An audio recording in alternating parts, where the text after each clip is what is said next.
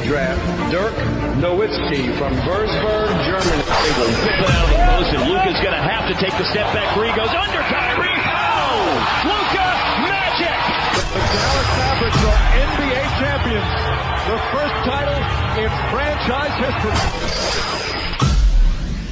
Sejam todos bem-vindos a mais uma edição do Mavscast, o primeiro podcast em português do Dallas Mavericks. Meu nome é André Lucas, do Mavs Brasil, e hoje é dia de falar do MVP da temporada. Para me acompanhar nesse bate-papo, eu conto com a presença do meu grande amigo Guilherme Amorim, o Tradução NBA.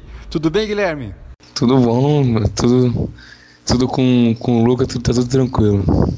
É isso aí. Além do, do Luca Doncic, dessa fase espetacular do nosso MVP. Também vamos falar muito sobre a fase do Tim Hardaway Jr., que começou a acertar muito arremesso. Eu vi até que tá a... passando a bola. Pois é, é, verdade. Começou a passar a bola, começou a acertar arremesso, coisas inéditas na carreira do Tim Hardaway. E também sobre o ataque do Dallas, que vem fazendo estrago nessa última semana. Tudo isso depois da vinheta.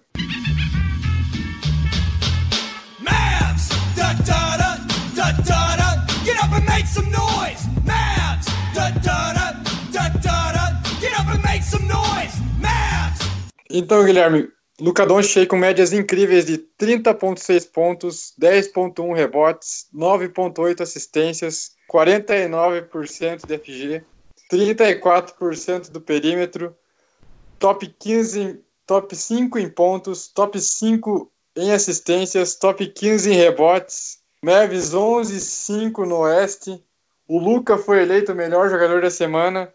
Você esperava tudo isso do Luca logo na segunda temporada dele? Então, cara, eu acho que quem falar que esperava, acho que tem ou é muito confiante ou tá mentindo, porque o nível que ele tá jogando agora, é, isso todos os números que tu falou são números de pessoas que brigam por MVP, de, de cara que tá ali no, no topo da liga. E eu não esperava realmente que ele fosse fazer essa, essa melhora falou aí os números dele e, e, só vai melhorando, só vai melhorando. E toda hora tu tá lá postando recordes que ele tá batendo, mais novo vai fazer isso, mais novo vai fazer aquilo. Não esperava, não esperava mesmo esse, essa melhora dele, essa performance. É, então, é, tá sendo uma surpresa muito positiva, né? Essa, esse começo dele, com 20 anos de idade. E o que, que você acha que que são os fatores fundamentais ele ter dado esse salto, né? Ele já tinha feito uma temporada de rookie excelente, com números a lá LeBron James, mas é, o salto que ele deu para essa temporada foi algo como, que, como você próprio destacou, que eu acho que ninguém imaginava, né? Eu até coloquei no Twitter lá que eu tinha pegado as médias do LeBron na segunda temporada para ver mais ou menos como que ele tinha ido e criar um parâmetro para o Luca, né? E o LeBron tinha feito 27 pontos, 7 assistências, 7 rebotes, que já era algo bem absurdo. E aí o Luca vai lá e agora tá com 30 tá com média de 30 pontos, 10, assisten 10 rebotes e 9 assistências, né? Praticamente 10 assistências também. É, o que, que você acha que foi fundamental para ele dar esse salto de qualidade e se tornar assim e passar de um rookie para um MVP, para um jogador que está brigando lá em cima contra os melhores da liga?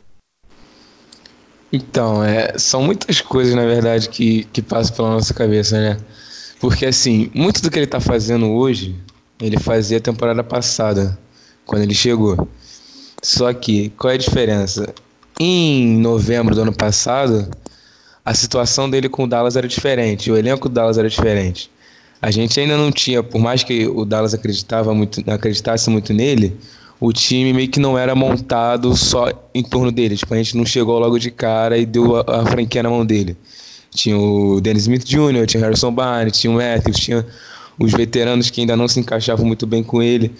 E a diferença para essa temporada é que toda essa galera que não se encaixava nem um pouco com o Luca, esses caras saíram. E entrou uma galera que se encaixa mais. Entrou Delon Wright, que defende e deixa o Luca armar o jogo. Entrou. Deu mais minutos pro Justin, De Justin Jackson para ele ficar sem a bola espaçando a quadra. Ele começou a dar mais minutos para pivô que chuta de três.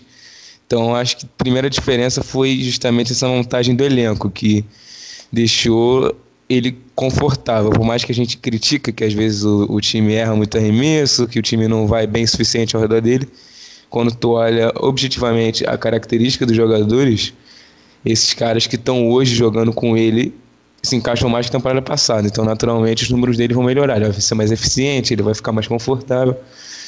E então ajuda a subir bastante os números dele. E outra coisa é que ele ficou mais inteligente, cara, porque assim, a gente sempre ouvia aquele argumento que fala ele já era muito inteligente, que ele não ia melhorar muito e tal. Mas, cara, tu vê ele jogando hoje, tu vê que ele tá com uma cabeça completamente diferente. Ele sabe quando que ele tem que levar para dentro, ele sabe quando ele tem que passar. E tu junta isso com o QI de basquete que ele já tinha, pô, agora ele virou um, um dos caras mais inteligentes da liga, com muita habilidade. E ele tá muito confiante também. Você vê que ele não que ele não se abala, que ele não fica com medo de entrar no jogo, ele não tem medo de marcação, ele não ele vai para dentro, ele está confiante, ele tá ele melhorou essa questão de ler o jogo, ele leu, ele tá entendendo mais como é que o basquete funciona. E a gente está vendo ele crescer mais ainda, conforme o tempo vai passando, ele ficando melhor, mais e mais adaptado. Né? Por exemplo, só para concluir essa parte de como ele está lendo o jogo melhor, a gente começou a temporada, se eu não me engano, foi um jogo contra o Boston, que o Luca foi mal pra caramba, que ele errou tudo. Ou foi contra o Boston, ou, foi um outro time aí que, o, que o Luca e o Porzingis foram muito mal. Contra o Denver? Contra o Denver, né? É, foi contra o Denver, que tô, tô aberto aqui que ele fez. É, ele ficou 3 de 12 nos arremessos, fez 12 pontos. E que a gente estava reclamando, que chegou no final ele tentava step back ao invés de infiltrar, que ele estava que ele tava se contentando muito com arremesso ao invés de, de partir para dentro, que ele está indo muito bem nisso. Aí aconteceu? A gente viu que nos próximos jogos ele está entrando direto agora. No jogo contra o Rockets, ele tem um, um, eu não vi o jogo, eu não vi o jogo, mas tem um melhor momento que é o Dallas está perdendo por cinco pontos, ele leva para dentro, sofre a sexta e a falta e abre abre oito pontos de vantagem, entendeu? A gente, ele tá ele tá meio que crescendo e a gente consegue perceber a cada jogo isso. Então, e como ele já era um jogador muito inteligente, muito habilidoso, fez com que aumentasse bem mais a produção dele e virou esse nível que a gente está vendo agora aí. É, eu concordo muito com você e o que me impressiona é justamente essa maturidade que ele demonstra com tão pouca idade, porque, como você mesmo destacou, né, é, de um jogo para o outro a gente vê uma evolução dele em algum sentido para pegar um exemplo que, nossa, não sai da minha cabeça. É, contra o Portland, né, aquele jogo disputado em Dallas, é, equilibrado até o final. É, o Portland vencia na, na posse final, o Luca teve a chance de virar o jogo e preferiu meter uma bola de três, é, forçar uma bola lá do, do meio da rua, não entrou e Portland saiu com a vitória. Naquela ocasião, é, o Portland estava estourado com faltas, é, qualquer contato ali no garrafão, provavelmente o juiz ia dar falta. E ele preferiu forçar do, do, do perímetro acabou errando.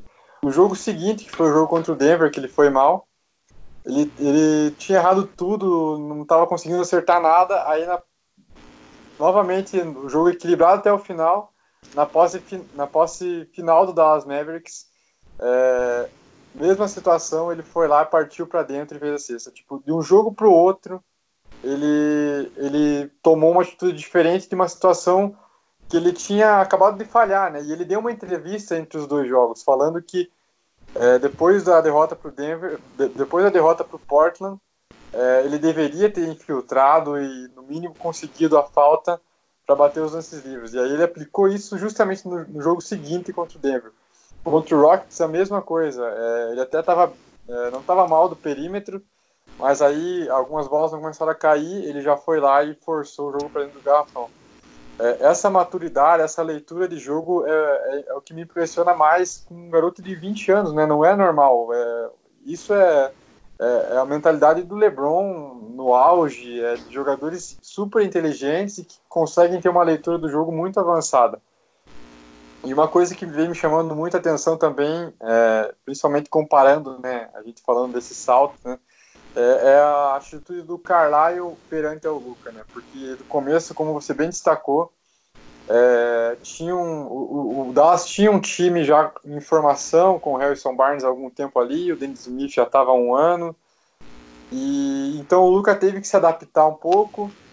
o Carlisle dividia a armação entre o Denis e o Luca, aos poucos foi tentando encontrar a melhor forma dos dois jogarem juntos. Foi bem difícil, a gente sofreu bastante.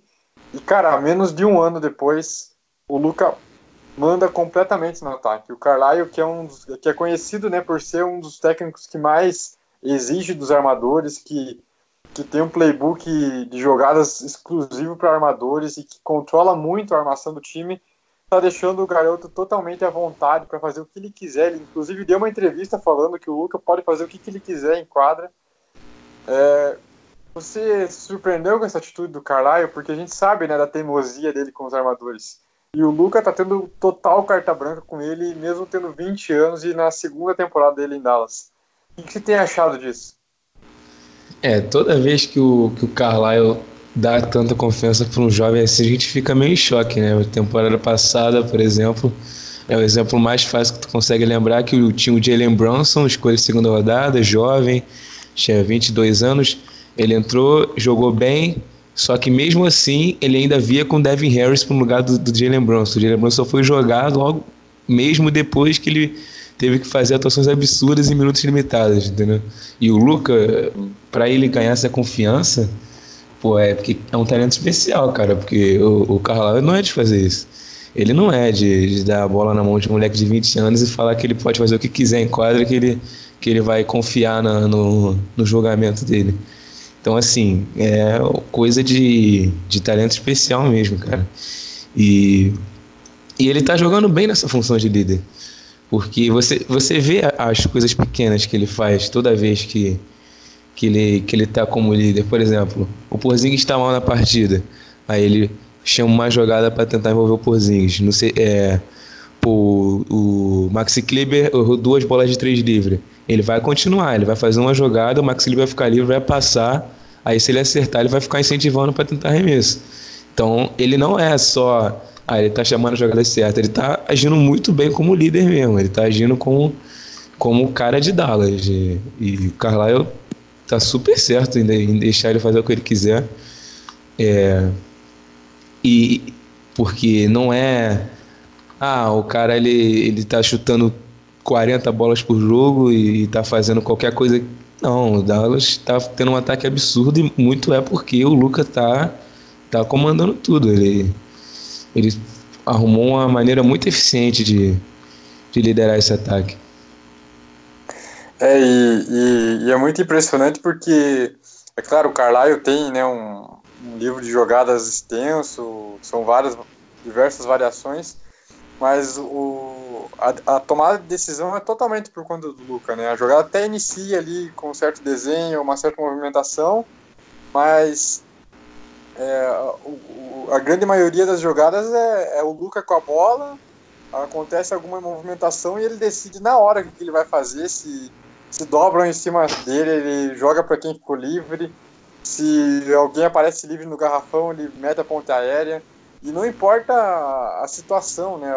É absurdo ver assim ele dando aqueles passes que atravessam a quadra, que encontram um, o jogador livre lá na zona morta, do outro lado da quadra.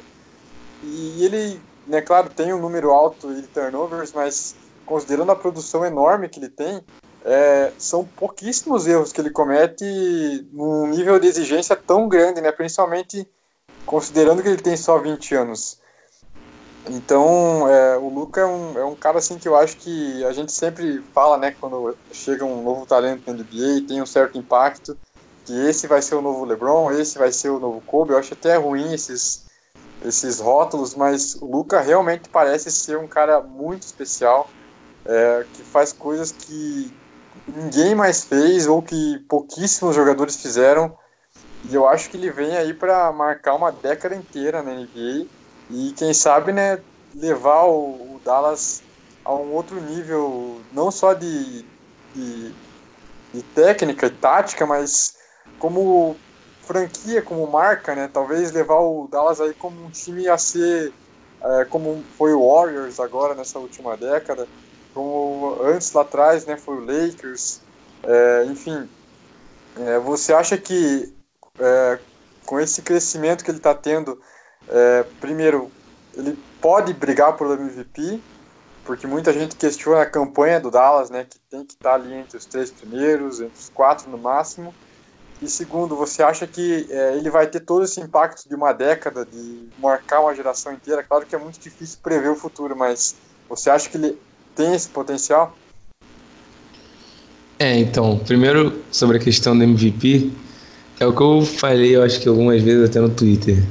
Eu tô esperando ele diminuir o ritmo ainda, porque eu realmente eu, fico muito pé atrás de acreditar que ele vai manter média de triplo-duplo com 30 pontos.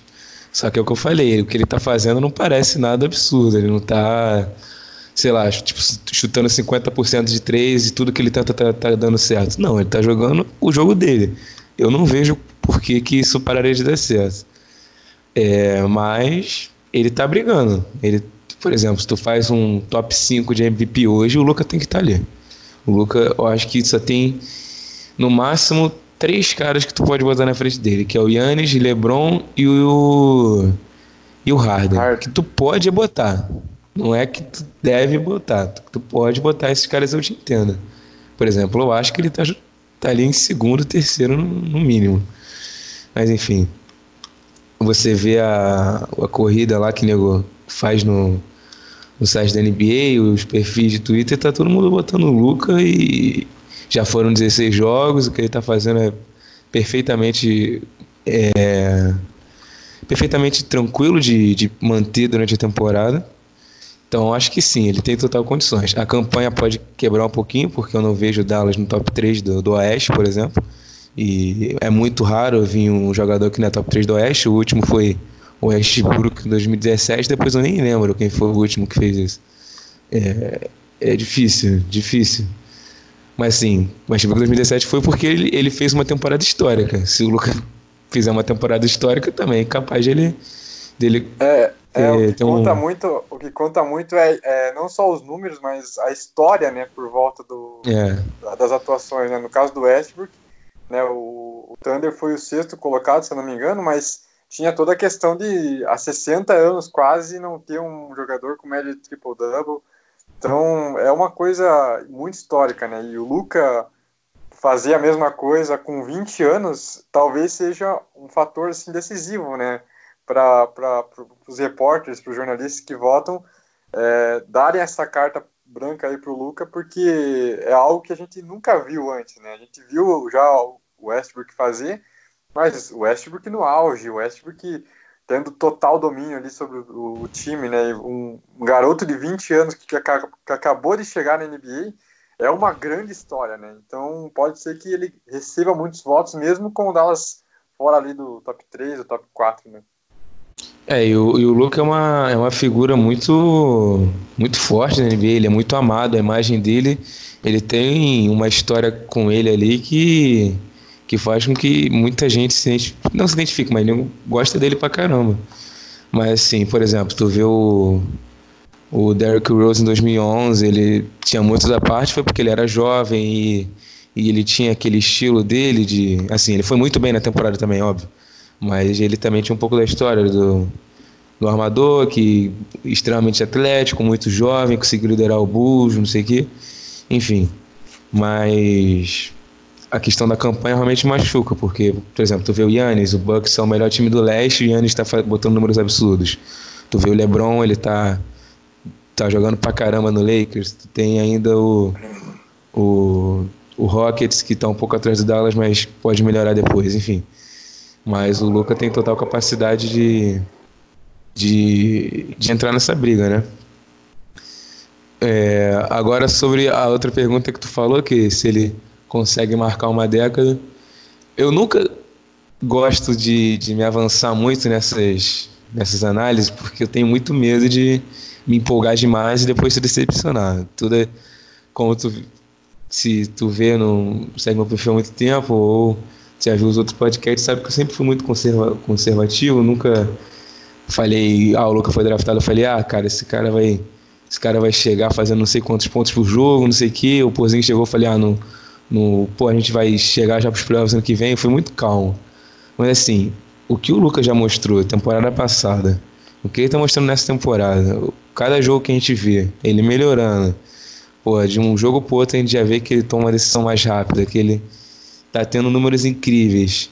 Ele tá enfrentando marcações mais complicadas cada vez que passa. E, e ele não foge do, do, desafio, cara. Ele já enfrentou o LeBron, aquele jogo, contra o, aquele jogo contra o Lakers que a gente perdeu no finalzinho com aquele, aquele puxãozinho do Dwight Howard, um certo Curry que ainda não, que ainda não desceu muito ainda. Ele foi. O Lebron tava jogando pra caramba na, na, no quarto período na prorrogação e o Luca tava indo direto contra ele.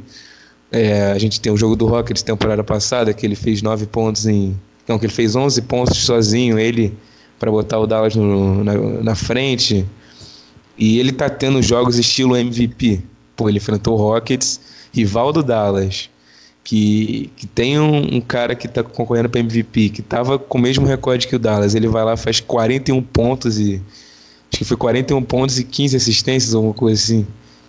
E, e, e pô, tu, tu vê um jogo contra, contra os times mais fracos, contra o Golden State, contra o Cleveland, ele fazendo absurdos em 28 a 30 minutos.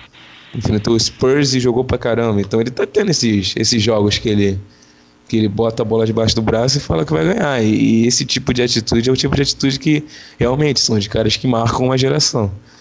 Ele só tem 20 anos, tá na segunda temporada.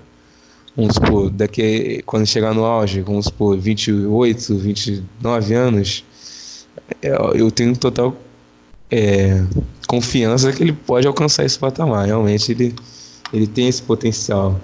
Mas eu ainda estou meio um pouco calmo ainda para não Não botar muita pressão nele. Bom, eu acho que sobre o Luca é isso, né? É, a gente tá. Eu tô pelo menos surpreendido com tudo que tá acontecendo. É, não só pelo que ele tá jogando, mas pela atenção que ele tá chamando. Hoje é, é impressionante, e como você destacou também, todo mundo gosta dele, sabe? E geralmente quando o jogador faz sucesso, quando um jogador começa a ganhar muito hype, é, ocorre o, o, efeito contrário, né? Tipo, muita gente começa a, odiar e secar e não querer o sucesso daquele jogador. E com o Luca tem sido o contrário, né? Eu, nossa, eu recebo muitas mensagens de outros perfis, de torcedores de outros times que falam: ah, eu torço para tal time, mas eu tô acompanhando o Dallas por causa do Luca. Ah, é, eu vou começar a torcer pro Dallas. Ah, sabe, tipo, Uh, o efeito que ele está causando na liga é uma coisa que impressiona demais, porque não é só o, o, que ele joga, é o carisma que ele carrega, é a humildade né, de, de ajudar os companheiros, não só com assistências, com, com grandes jogadas, mas também é, sabendo aproveitar o momento de cada um. Eu lembro de um jogo que o Tim Hardaway estava muito mal e a torcida de Dallas começou a, ensaiar uma vaia ali o Luca rapidamente fez algumas jogadas, passou a bola para ele, ele foi lá, matou uma, duas bolas, já ganhou moral e ninguém mais falou nada disso.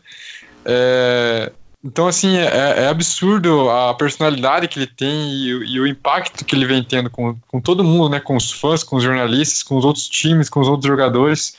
Eu espero que realmente ele consiga conduzir o Dallas para coisas grandiosas no futuro e eu acho que é isso que ele vai fazer, sabe? É, é, é, muito difícil a gente prever o futuro. Pode ser que amanhã ou depois aconteça alguma coisa e dê tudo errado, mas é, parece que assim esse garoto nasceu para vencer, nasceu para marcar a história. Por onde ele passou, ele marcou a história.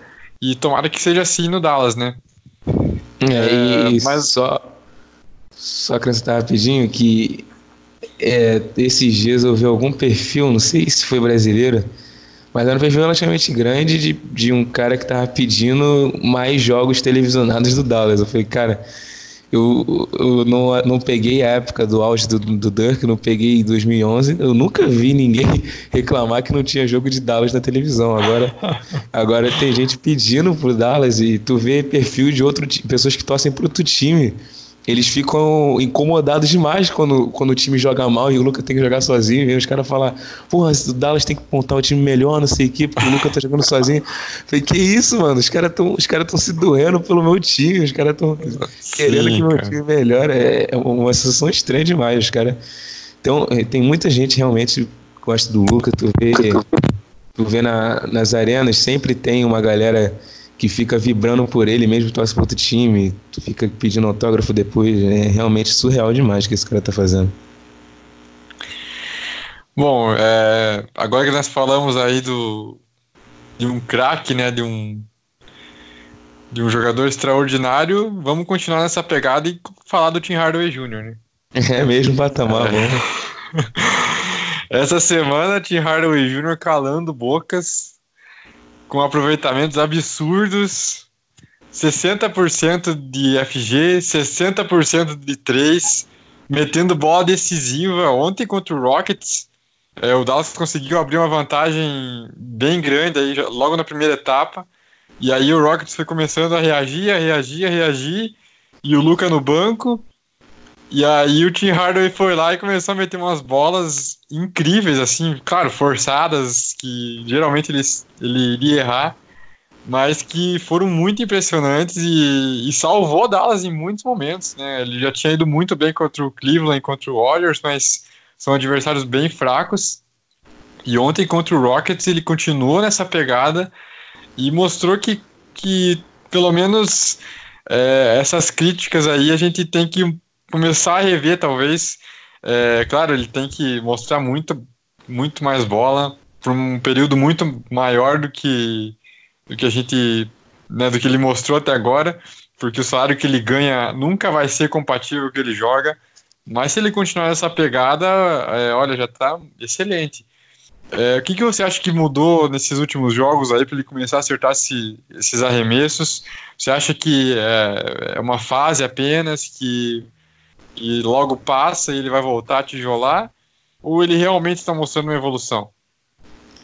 Então, só para começar dizendo que, que quando o Carlisle anunciou que o Tim Hardaway Jr. ia ser titular, eu não acreditei nunca que o que, que esse maluco tá fazendo, botando esse cara de titular, tem tanta opção melhor.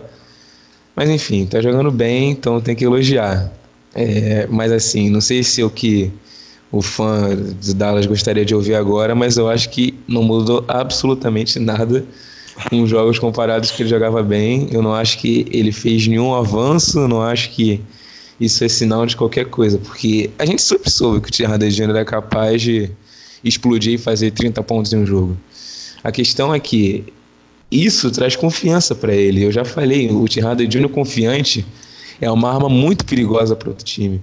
Eu critiquei quando o Tim Hardaway Jr. foi anunciado como titular. Eu não consegui acreditar porque eu muitas vezes proferi palavras duríssimas sobre, sobre o ala de Dallas. Eu falava muitas coisas sobre ele que eu não me arrependo, falaria de novo. que, que ele era o pior jogador da rotação de Dallas, de que ele era muito ineficiente, enfim. Agora ele tá jogando bem, então tem que dar um, um crédito para ele. Só que não é o que o fã de Dallas quer ouvir, mas eu acho que ele não mudou absolutamente nada. Eu acho que se, o que eu, se eu estou entendendo direito o que está acontecendo, ele vai cair de produção a qualquer momento. Porque ele está fazendo a mesma coisa que ele fazia. Só que ele está acertando dessa vez. A gente sempre soube que o Thierry Jr. era capaz de, de ir bem num jogo e fazer 30, 20, 30 pontos. Só que aconteceu que nesses três jogos ele foi muito bem. Pô, se ele manter esse, perto desse nível até o fim da temporada, excelente, cara. A gente eu não tem mais problema nenhum com ele, mas a gente sabe que um Thierry Júnior confiante é, um, é, muito perigoso pro Dallas. A qualquer momento, esse tiro pode bater no e voltar para nossa cabeça, porque a gente já viu jogos que o Thierry Júnior começa bem e depois ele vira um, um, ele acha que ele, que ele é a reencarnação do Kobe, que ele tem que tentar absolutamente tudo que vem na, na sua direção. E, inclusive, eu já falei, a melhor forma de parar o Dallas é tu deixar o Tim Hardaway começar bem. Se tu deixar ele começar bem, aí acabou para tu acabar pro Dallas, porque, enfim, eu acho que é uma, uma fase. Se ele conseguisse entender o papel dele, se ele conseguisse falar, cara, eu não posso mais tentar essas bolas por cima dos outros caras, eu não posso tentar essas bolas com relógio ainda no, no começo, eu tenho que rodar mais, eu tenho que esperar um arremesso livre. Porra, perfeito, cara. Porque ele é bom, ele tem talento. A gente já viu que ele tem talento. Ele consegue driblar, ele consegue infiltrar, ele consegue chutar em movimento. Só que ele, ele tenta muito, ele não consegue entender o papel dele como, como jogador terciário, quaternário no ataque. Ele, não, ele tem que ser um dos focos, isso é um problema. Ele em Atlanta ele foi bem, ele tinha bons números. Por quê? Porque ele não, não tentava essas paradas com, com, com consistência que ele tentou depois que ele foi pro Knicks. Então acho que, que eu, eu não sei se eu ainda tenho a esperança de que ele consegue perceber isso, mas se perceber, excelente. Senão, a gente vai continuar tendo esses jogos dele. A gente vai continuar tendo jogos que ele fica 0 de 10 e acaba com o time, a gente tá xingando ele no Twitter, e continuar vai ter jogo que ele faz 30 pontos e, e, vai bem. É, é, eu acho que é, é, esse é o Tim Hardaway Jr., essa é a definição do Tim Hardaway Jr., a inconsistência. Essa é a opinião dele. É, é, em defesa dele, é, eu acho que. Eu também não acho que ele apresentou uma grande evolução nem nada, no sentido de estilo de jogo, né? Claro que nas eficiências ele mostrou. Mas, assim, eu tenho a impressão, talvez, é, não sei se é porque ele tá acertando, não sei, mas é, ele tem cometido pelo menos men é, é menos erros, sabe? É, antes, assim, é, não sei, a sensação é que cada passe de bola era um desperdício ou então uma tijolada. E agora, pelo menos na questão do, do desperdício, assim, ele parou de, de fazer, sabe? Ele, né, ele recebe a bola e ele tá passando, às vezes, em vezes que, a, que ele com certeza partiria para dentro. É, teve algum lance contra o Rockets ali que, inclusive, ele estava no mano a mano, poderia tranquilamente ir para dentro e passou a bola. Então, parece assim que tem um fiozinho de esperança de que ele consiga se tocar e, e ver que ele é um jogador limitado e que ele não pode tentar tanto. Mas, assim, é, é difícil, né? Eu tô torcendo muito para que ele continue, porque, né, claro, é, é, a gente torce para todos os jogadores. E eu não gosto de criticar ninguém, mas é, com ele não dá, né? Ele se empolga demais. Mas tomara que ele continue calando a minha boca, é, que ele continue mostrando essa. Não, né? Claro que ele não vai manter essa eficiência, mas se não baixar igual era antes, tá ótimo já. Porque é um jogador que tem um potencial legal ali para ajudar o Luca em momentos é, que ele vai estar tá sobrecarregado. Ele só tem que saber o que ele tem que fazer, né? Ele não pode achar que ele é o franchise player depois do Luca que ele tem que resolver tudo sozinho. É, ele, ele pode ajudar de forma significativa, com papel reduzido, como você falou. E é isso que eu torço que, que aconteça, sabe? Que ele pelo menos contribua, né? Ele nunca, como eu falei, ele nunca vai fazer jus ao salário, mas tomara que ele pelo menos consiga manter aí uma certa consistência e, e se tornar uma peça importante igual ele se tornou essa semana, né? É... é só um, um adicionar. Eu acho que talvez, assim, ele não é um cara para para vir do banco. Talvez ele porque pode ser que como ele esteja jogando com com Porzingis, ele tem que jogar com Porzingis, com o Luca, ainda tem o contra o Rockets ele jogou contra o, com o Curry no, com o time titular, se eu não me engano. Enfim, pode ser que com com o time titular, como a gente tem mais opções, ele, ele perceba que não pode, tem que ter um papel reduzido, então ele acaba né, passando mais a bola e tal. Pode ser que quando ele vá com o banco, que aí que vem os caras que, digamos, que tem um nível menor, aí ele acha que ele tem que, ele é obrigação dele fazer mais do que devia. Pode ser que ele funcione mais como titular. A gente só tá é. vendo três jogos, né?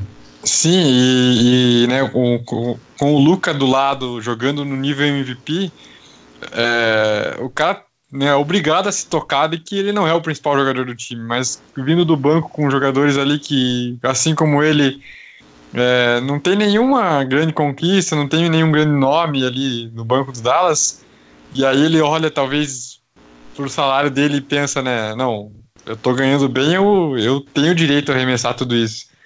É, talvez seja realmente uma coisa simples assim de, de mentalidade mesmo, né? De, de ele jogar com o Luca e ver que ele realmente não é o melhor jogador do time, mas quando entra com o banco, ele se sentir responsável por comandar a segunda unidade e tudo mais. Então, realmente talvez seja melhor mantê-lo no time titular é, com essa limitação, né?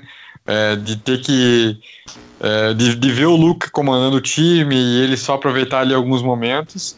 e aí deixar o banco sem ele para que não corra esse risco de se empolgar e achar que é o dono do time. Enfim, é, tomara que ele melhore, tomara que ele continue melhorando, que ele continue mostrando essa, essa eficiência e se torne uma peça importante aí para a rotação.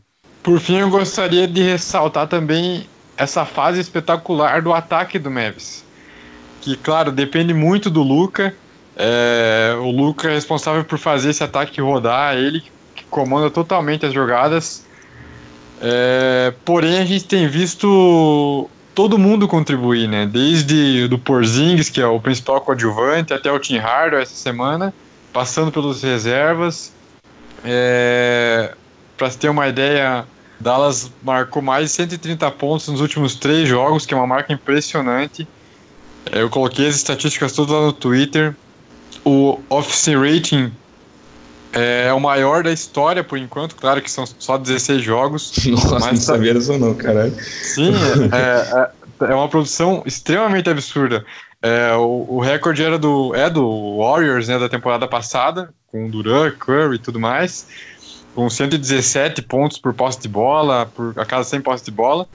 E o, e o Memphis está fazendo 118 quando o Luca está em, tá em quadra. É uma coisa assim, muito, muito, muito absurda. Hoje até saiu o gráfico, aqueles gráficos de TPA, né?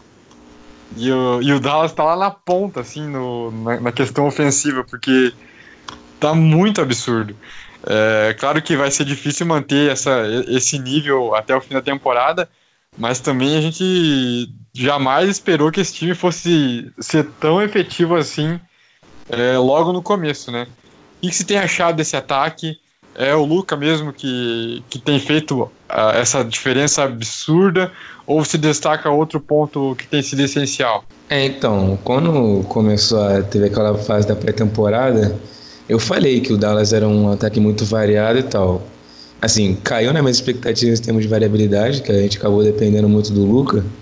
Só que assim, o, o que o Dallas faz é algo muito eficiente. A gente chuta muito de três, a gente vai muito para a linha de lance livre, a gente tem jogadores que conseguem executar o pick and roll, a gente tem muitas opções, então é muito eficiente. A gente sabe que o Carlisle ele é um excelente técnico para melhorar um ataque de um time. E essa produção absurda do time, cara, é, é isso. A gente faz um pick and roll, por exemplo, tu bota a mão, bola na mão do Luca, aí faz um pick and roll com o Dwight Powell. Aí o Dwight Powell ele tá cortando pro garrafão, ele, a gente sabe como é que o pau é cortando pro garrafão. É ponte aérea para todo, todo momento. Então o time tem que segurar ele. Só que tem o Luca no pick and roll, que pode fazer um step back, pode infiltrar. E, e tu tem ao redor, tem o Porzingis, que é um maluco gigante que chuta muita bola. Tu tem outros arremessadores. Então, assim, é muito difícil segurar qualquer coisa que o Dallas faz. É muita opção que a gente tem. E a gente tem essa, essa versatilidade. Eu, eu realmente acredito que o Dallas é um time que tem uma certa versatilidade. Tu vê, por exemplo, você precisa de alguém para armar o time. Aí tu tem o Jalen Brunson, tu tem o Delon Wright, tu tem o Luca, tu precisa de alguém para chutar de três. Tu tem o Tim Harden a certo ponto, tem o Seth Curry, tu tem também o Luca, o Porzingis, tu precisa de um cara para fazer um pick and roll, talvez para infiltrar mais pesado. Tem o Paulo, tem um cara para fazer um pick and roll, mas para espaçar para linha de três pontos e tentar dar espaço para infiltração. Tu tem o Kliber. Então assim, a gente tem um ataque basicamente qualquer coisa que tu quiser fazer, tu tem lá uma opção. Óbvio, a gente depende muito do Luca, depende, mas ainda assim eu acredito que o time tem muita versatilidade, que eu gosto como esse elenco foi montado, realmente, que, que a gente tem uns bons armadores, a gente tem uns bons chutadores, alguns, alguns né? E, e a gente está indo bem. O, o, diferencial da temporada passada foi que a gente não acertava arremesso livre. Esse ano a gente está acertando mais. E, está tendo essas explosões aí. A gente fez acho que 140 pontos contra o, contra o Golden State, fez 140 pontos contra o, contra o Cleveland também, se não me engano.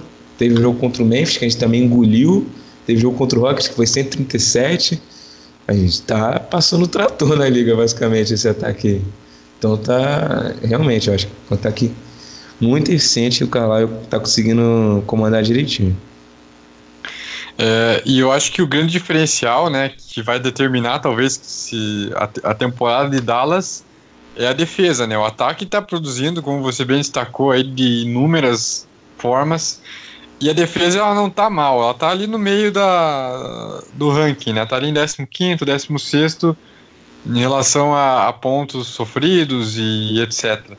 É, na defesa, o que, que você acha que pode melhorar para esse time consolidar não só um ataque forte, mas pelo menos uma defesa decente que, que faça a diferença num playoff, que a gente sabe que, que os ataques acabam perdendo força né, por conta das defesas bem montadas? Então, cara, eu infelizmente eu acho que para essa temporada não, não tem muito que possa ser feito para mudar essa defesa. Acho que Dallas tem uns problemas é, meio que na base do elenco. A gente não tem um. Por exemplo, a gente sabe que se vier um pivô forte e alto, a gente está acabado, porque não tem ninguém para marcar esse cara. O Pozins ele é alto, mas ele não é muito forte, então ele não aguenta muito. É, acho que é mais questão de, de, coisa individual, cara. A gente não tem grandes defensores, né? Quando você pensa, defensores acima da média no Dallas hoje. Tem o Finney Smith, tem o Kliba, talvez, o Porzingis e o Delon Wright. Acabou. São só esses. O resto ou é medíocre ou é abaixo da média. Então acho que esse vai ser essa questão, cara. A gente não tem grandes defensores, a gente perde muito em alguns matchups. Você, por exemplo, se você enfrentar um, um armador meio rápido, é difícil. Só deu um right que marca esse armador meio rápido que a gente enfrentar.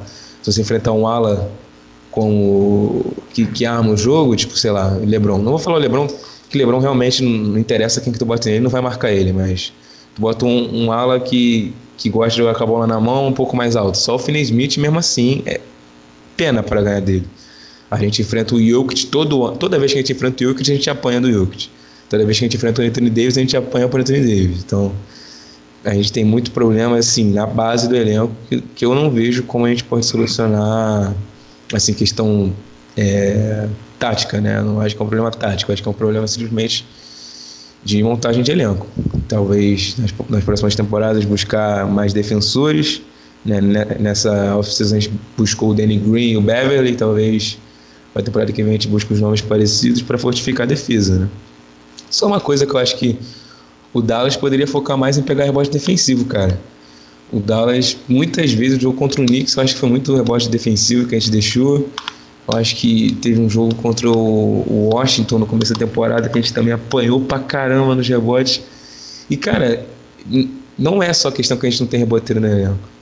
Eu já, já dei o exemplo do Clippers. O Clippers, qual o reboteiro nato, nato, nato do Clippers que, tipo, Andrew Drummond? Não tem esses caras. São os caras que existe um foco absurdo em pegar o rebote.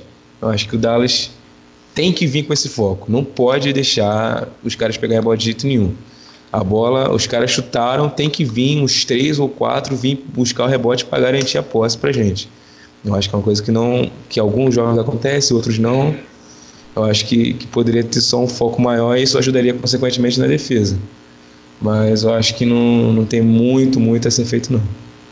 E uma coisa interessante é que né, depois da troca do, com, do, com o Knicks, né, que saiu de André Jordan, que era o grande pilar na questão dos rebotes, a gente reclamou muito do, do time na, na, na, né, nesse sentido, né? A gente ia pegar qualquer adversário que tivesse alguém ali mais forte no garrafão e tomava um vareio nos rebotes. E o curioso é que nessa temporada é, não chegou. Né, claro, tem a adição do Porzingis ali que faz uma grande diferença, mas ele também não é um reboteiro nato e que, que é um, um, um Drummond da vida que pega 20 rebotes. E ainda assim, eu, eu olhando as estatísticas nessa semana, Dallas é o quarto ou quinto time que mais pega rebote na liga. E tipo, não tem um reboteiro nato, sabe? O maior reboteiro do time é o Luca. O segundo é o Porzingis, mas já com nove rebotes, sabe? E o resto é uma divisão de, de todo mundo pegar um pouquinho ali, pegar três, quatro. Então, é, mesmo com toda essa deficiência né, do time de não ter um reboteiro, eu acho que existe um esforço só que quando você pega um, um especialista, né, como foi, por exemplo, o Capela ontem, é, não tem como. É, não tem como você competir com isso, né? E isso pode fazer muita diferença, por exemplo, num playoff que, que o Dallas venha pegar aí um Lakers com o Anthony Davis. É, então, assim, é, é muito complicado é, esse time conseguir pegar rebote, mas ainda assim está surpreendendo. E, e, uma coisa que, que eu gostaria de destacar também nesse sentido é, é que assim o, o, o banco tem ajudado de uma forma impressionante e eu acho que é uma, uma, uma coisa que, que é fundamental para determinar se Dallas vai bem ou não no jogo é o Porzingis na defesa.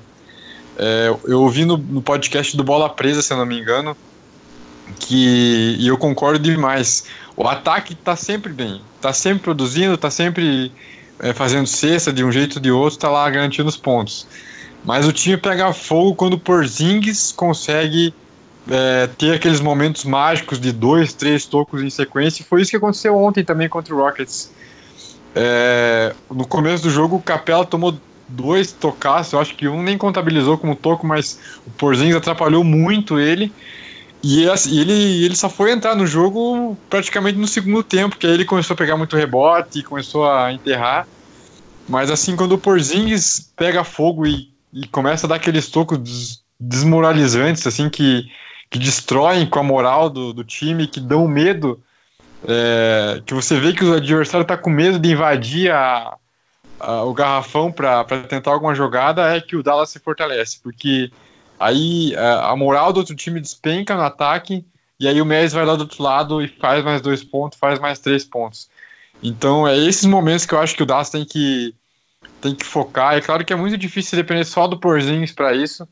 É, o Delon Wright ajuda muito, o Finney Smith ajuda muito, mas é, é pouco ainda, né, para segurar ataques poderosíssimos também.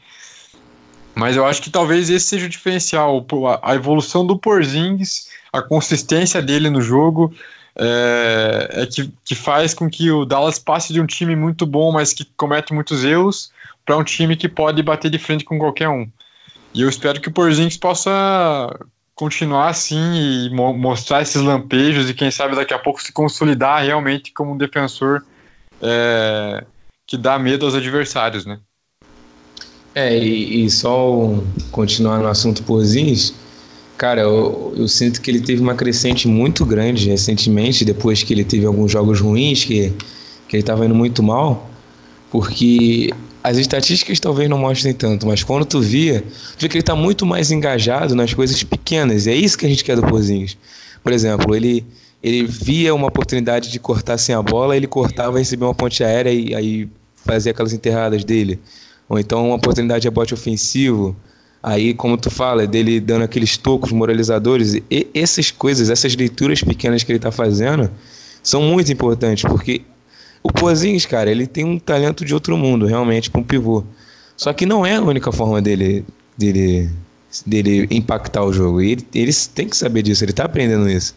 Que ele está meio que tendo esses momentos dele nesses momentos pequenos. Ele está fazendo essas boas leituras. Então ele tá, eu acredito que ele está rendendo bem mais recentemente.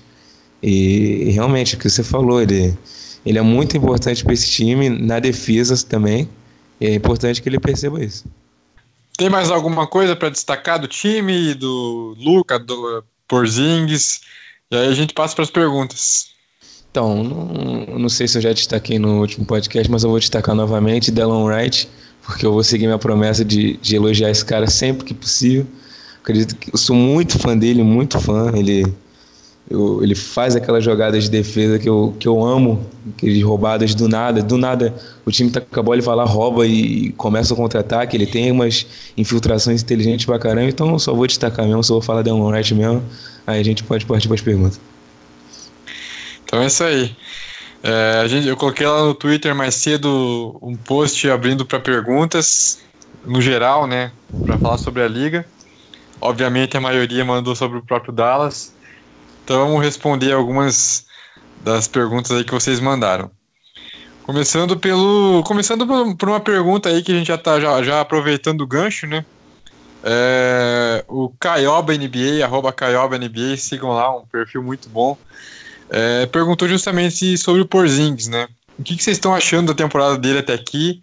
É, e, né, e Tá, tá, tá, surpreendendo, tá dentro do esperado, tá pior. O que, que você tem achado dele, Guilherme? Cara, eu, surpreendentemente, eu tô achando que ele tá indo melhor que o esperado, por mais que tenha tido uns jogos ruins. E como eu falei, ele tá. É difícil analisar o Pozinhos, né? Porque ele ficou dois anos parado, mas essas leituras que ele tá fazendo e, e como que ele tá cada vez se encaixando mais, eu tô sentindo que ele tá bem. Eu tô Eu tô confiante que ele tá melhorando, então eu tô, eu tô me sentindo bem sobre a temporada dele até aqui. É, eu também. É, eu pensei que ele, né, porque dois anos é muita coisa, é muita coisa para um, um jogador profissional. E ele foi esse o período que ele ficou fora praticamente. E, e, ele voltou, né? Claro, não voltou, não, não tá jogando do jeito que ele estava jogando antes da lesão, mas ele voltou muito bem. É, ele não tá fora de ritmo, não tá é, cometendo tantos erros assim. É claro que às vezes ele dá uma forçada no perímetro, às vezes ele dá uma sumida do jogo, mas é, quando ele aparece, ele aparece e destrói e, e faz total diferença. É, então eu acho que ele está até um pouco acima do esperado para mim também. É, achava que ele ia bem, mas ele está mostrando cada vez mais que tem evoluído, tem crescido. As bolas estão começando a cair, na defesa ele tem mostrado esses momentos mágicos que fazem toda a diferença, então estou bem contente com o Porzins. Passando para a próxima pergunta, o LakersBR, né, arroba LakersBR16x, um grande parceiro lá do, do, meu, do meu perfil, me ajudou muito quando eu estava começando. Ele relembra a história do Rajon Rondo, né, agora lá no Lakers, ele, ele, ele fala: é, relate a The Rajon Rondo Experience no Mavis. Como foi sair da, como foi sair da melhor do, do melhor ataque da história para briga no vestiário e suspensão no meio dos offs. Grato. Para quem não sabe, né, o Rajon Rondo é, ele foi envolvido numa troca com, com o Dallas, né? Se eu não me engano, 2016, 2016, 2015. Que veio do é, Paulo. Isso, que veio do White Power de Boston. O Dallas mandou algumas escolhas, mandou o Jay Crowder. É, e aí a expectativa, né, claro, na época o Dallas ainda brigava por playoffs, tinha o Dick, tinha o Monta Ellis. E aí, assim, eu confesso que eu me empolguei na época. Eu me empolguei, eu achava que ia dar super certo, porque é, o Carlisle, né, é, adora adora esses armadores criativos e aí traz um armador que é super criativo. O Rajon Rondo na época é, ainda estava jogando muito bem e acabou que nada deu certo. Ele brigou feio com o Carlisle. É, o Carlisle também né, já é teimoso e, e, e, aí queria exigir que o Rondo fizesse coisas é, determinadas, né, igual como ele tentou fazer com o Luca na temporada passada. Aí ele desistiu, né, porque viu que o Luca é muito melhor. Mas é, o, o Carlisle é controlador, principalmente com armadores. Foi assim com o Jason Kidd, foi assim com todo mundo que passou por lá. Às vezes dá muito certo, às vezes dá muito errado. E esse foi o caso do Rondo, né? Ele, ele não aceitava muitas das jogadas que o Carlisle pedia para ele fazer, queria fazer outra coisa diferente. O Carlisle ficava bravo, e aí teve discussão no vestiário, teve. É, não foi nada do que a gente esperava e foi uma grande decepção. Você se lembra dessa época aí? O que, que você achou da passagem do Rajon Rondo por Dallas?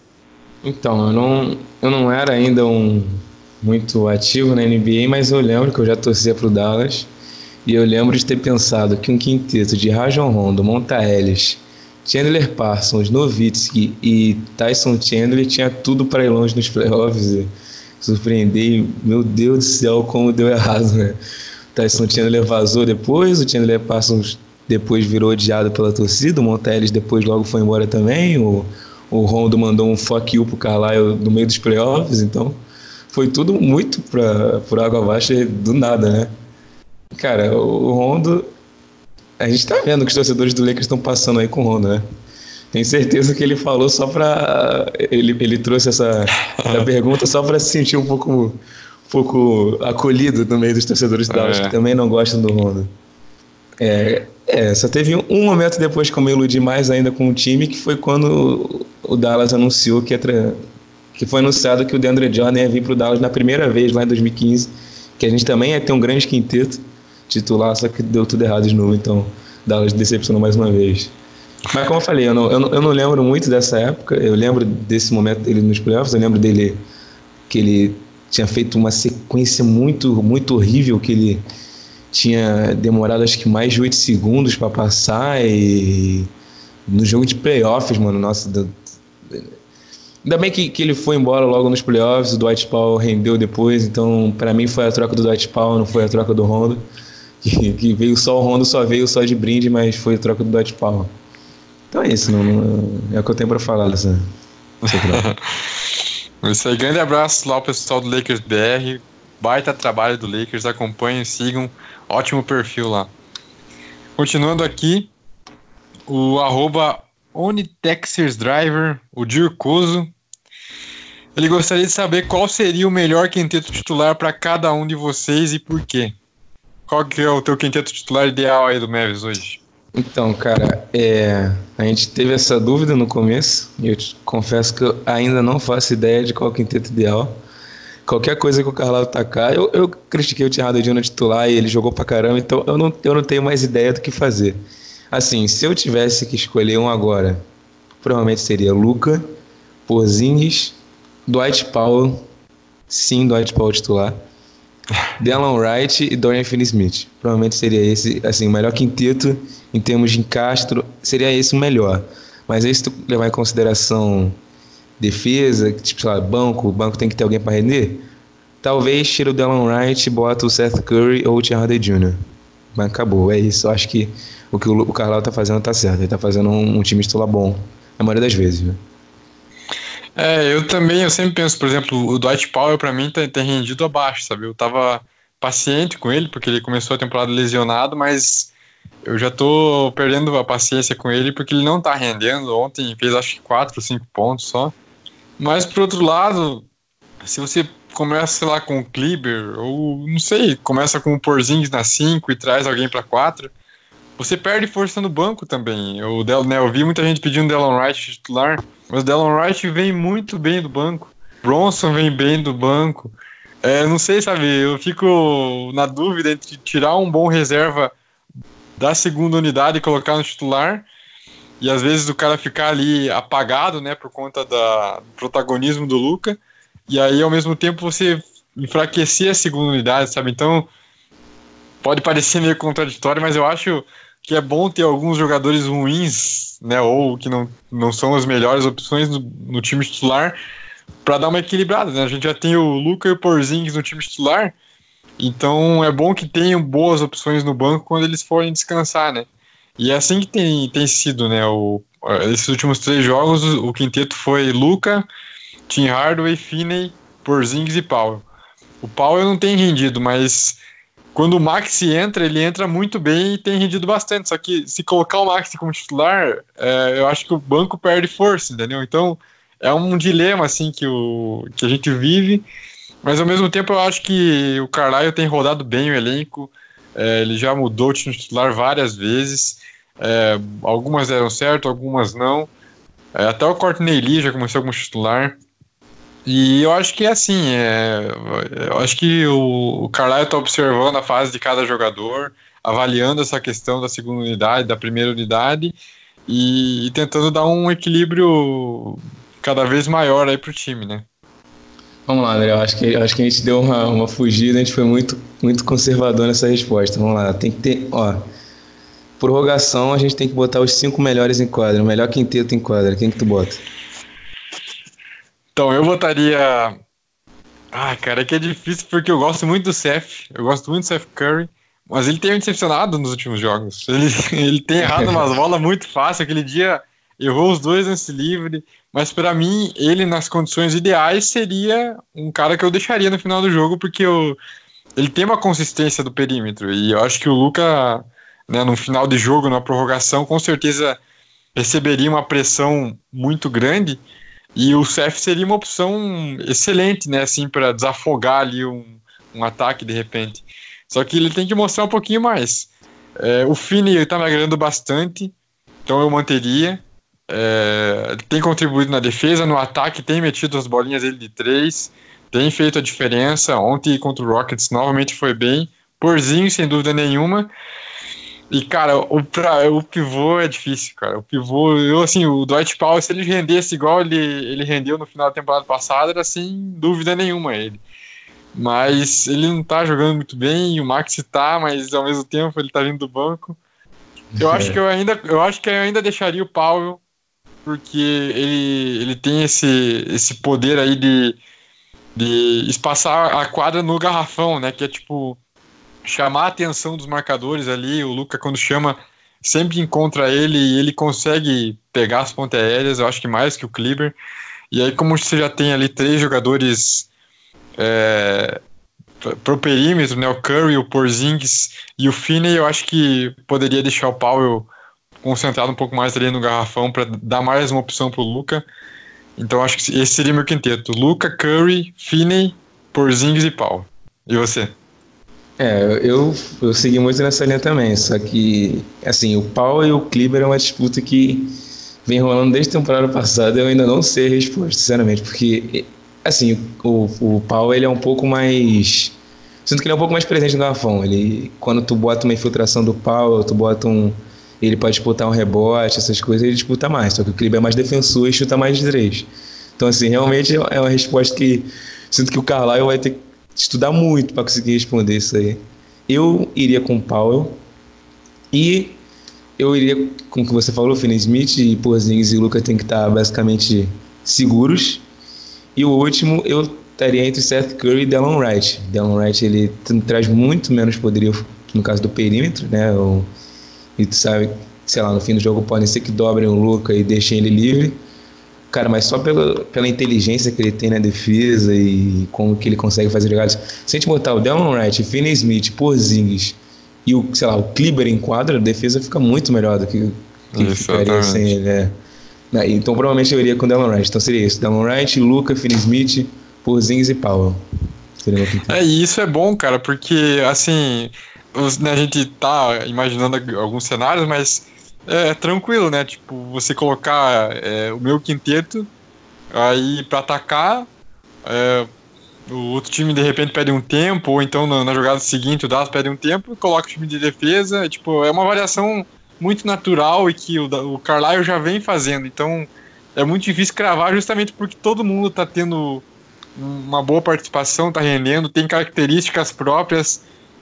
Então o Carlisle pode ir adaptando isso conforme os momentos, né, nesse, nesse fim de jogo que é um pedido de tempo a cada 30 segundos, ele pode refazer esse, esse revezamento tranquilamente e manter o Dallas forte no jogo, né?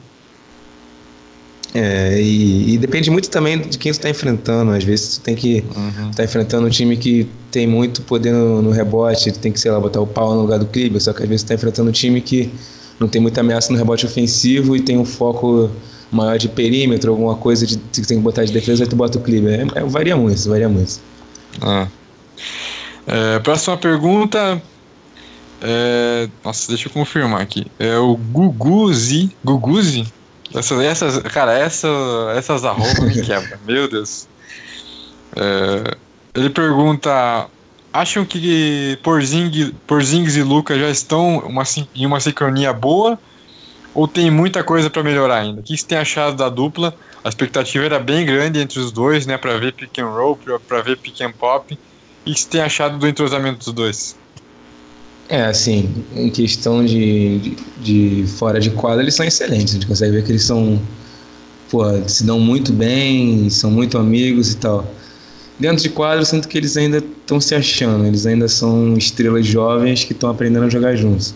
Tu vê que tem várias vezes que o Porzingis ele pede a bola dentro do, do garrafão, ele tá ali no, com um, um, defensor às vezes menor que ele, aí ele pede a bola, o Luca, não, não dá, ele, o Luca vai partir para dentro ele, entendeu? Eu sinto que é uma coisa que eles ainda estão aprendendo, eles ainda estão se aprendendo quando que é meio que a vez, né, de, de cada um de pontuar. Só que assim, a gente está vendo, eles estão se comunicando bem, ponte aérea, na, na, no pick and roll, no, no tanto quando o Pozins infiltra quanto o Pozins volta para de três pontos, o Luca está lendo bem. É o esperado de duas estrelas jovens que estão se adaptando a jogar um com o outro. Estão, estão com o tempo estão melhorando, mas eu acho que está boa. Tem mais tempo para melhorar, com certeza, mas está boa já. É, eu também sigo a mesma linha, acho que dá para melhorar, mas já está bem, bem legal. É, quando os dois encaixam o jogo ali, é muito difícil parar.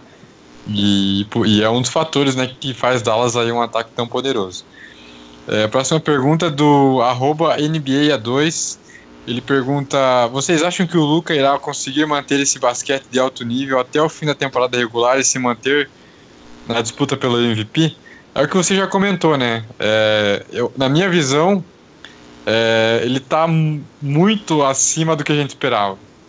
Então, se ele acabar é, eventualmente é, oscilando mais, é, acabar baixando nessas estatísticas aí, ter atuações mais comuns, digamos assim, para mim vai ser natural porque não é natural o que ele está fazendo agora. Né?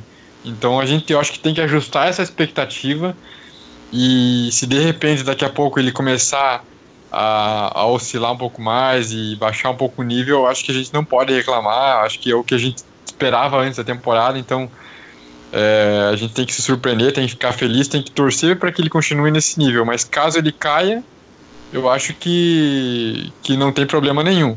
Espero que ele mantenha, eu acho que ele tem condições de manter, porque como você destacou na, na no próprio podcast, é, tudo que ele faz é muito natural, não é que ele está acertando arremessos impossíveis, que ele está, sei lá, numa fase muito muito sortuda dele, não, ele, ele faz coisas naturais e que é, podem ser repetíveis nos próximos jogos, é, são movimentos assim extremamente é, bem pensados, é, confortável. Você olha para ele jogando, ele não está em apuros, parece que ele está jogando com muita facilidade, com muita tranquilidade. E eu acho que ele tem tudo para manter isso daí. É claro que é difícil, né? Porque é um nível muito alto. Mas é, eu acho que ele tem plenas condições de continuar assim. E, e se ele continuar, vai ser algo muito absurdo. O que, que você acha? É, então, tu falou da, da facilidade dele, cara, eu acho que foi. Não sei se foi contra o Golden State ou o Cleveland que eu, que eu percebi mais isso, aquele jogo que a gente teve uma diferença absurda. Mas, cara, parecia que ele tava passeando, mano. Parecia que ele tava. Ele puxava a bola trotando, aí vinha fazer uma jogada excelente, puxava um step back, matava a bola e seguia como se fosse super normal fazer isso. Mas, é, como eu falei, é, em questão de desempenho, ele tem total condições de manter.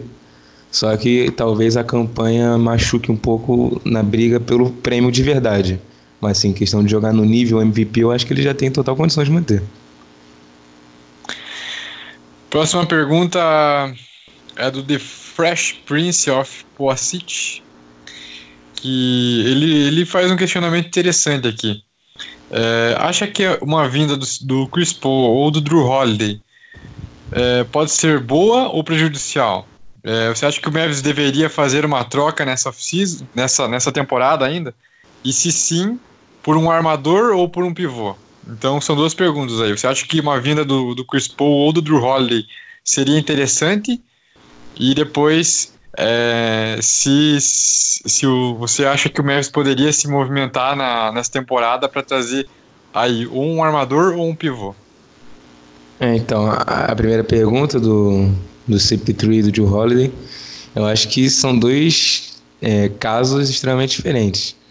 É, você tem um lado, você tem o Chris Paul, que ele é um cara que é muito talentoso, ele ainda é muito bom armador, muito inteligente, ele ainda é um dos maiores armadores da liga, só que a gente não tem como ignorar o contrato dele. Ele tem um contrato bem gordo e bem grande, né, para a realidade do Dallas.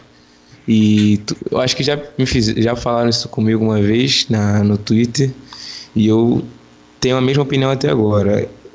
Os times que devem buscar o Chris Paul são aqueles que eu acredito que, assim, estão no meio que no limbo na transição, eles estão, sei lá, tentando muito tempo concorrer por título, não estão conseguindo. Precisam fazer um movimento, aí vai e pega o Chris Paul. Eu não acho que o Dallas está nessa condição hoje. Eu acho que o Dallas tem tempo, tem estrelas jovens, tem teto, tem que ter calma. Eu não acredito que o, que o Chris Paul é o jogador pro time agora. Mas sobre o Drew Holiday, o Drew Holiday seria, cara, excelente demais pro Dallas. Seria absurdo o Dallas conseguir o Drew Holiday. Cara, ele é um armador que defende muito bem, muito, muito bem.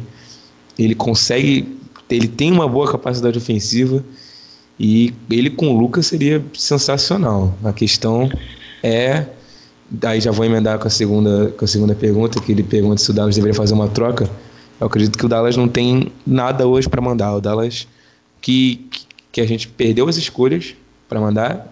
A gente não pode mandar de 2020, porque tem a regra que tem que ter duas escolhas de primeira rodada em, em dois anos. Tu não pode Peraí, deixa eu tentar explicar a regra direito. É que você não pode ter dois anos consecutivos sem uma escolha de primeira rodada. Como a gente já ficou 2019 sem a, sem a escolha, que foi para Atlanta, em 2020 a gente não pode trocar. 2021 a escolha vai para o Knicks. 2022, pelo mesmo motivo que do ano que vem a gente não pode trocar a escolha, e 2022 também vai para o Knicks. Então, a próxima escolha que o Dallas pode envolver em uma troca é 2023. É, o Dallas não tem nenhum jogador jovem, tirando o Luke Porzingis, obviamente, que a gente não vai envolver numa troca que, que tem muito valor alto. O mais próximo disso é o Jalen Bronson, mesmo assim. Ele tem, tipo, foi escolha de segunda rodada, tem uns 23 anos e é banco. Não acho que ele tem um valor muito alto. Então, assim, num cenário que a gente consegue fazer uma troca, eu escolheria um pivô. Porque armador a gente tem o Dylan Wright, a gente tem o Luca, a gente tem o Jalen Bronson. Eu não, não focaria muito nessa posição. Então buscaria um pivô, como você falou, que a gente precisa de um, de um cara forte para rebote, para presença de garrafão. Esse seria minha busca na troca. Só que, como eu falei, eu não acho que o Dallas tem recurso para mandar em troca. É, sobre, sobre a primeira pergunta, é, eu, eu gosto muito do Chris Paul, mas esse contrato nessa idade não dá muito. A gente já sofre com o Tim Hardaway. E por mais que ele contribuísse dentro de quadra, o Memphis precisa pensar no futuro, né? E construir uma base que seja flexível para sempre conseguir atrair bons jogadores ao lado do Luca e do Porzingis. Já o Drew Holiday também concordo.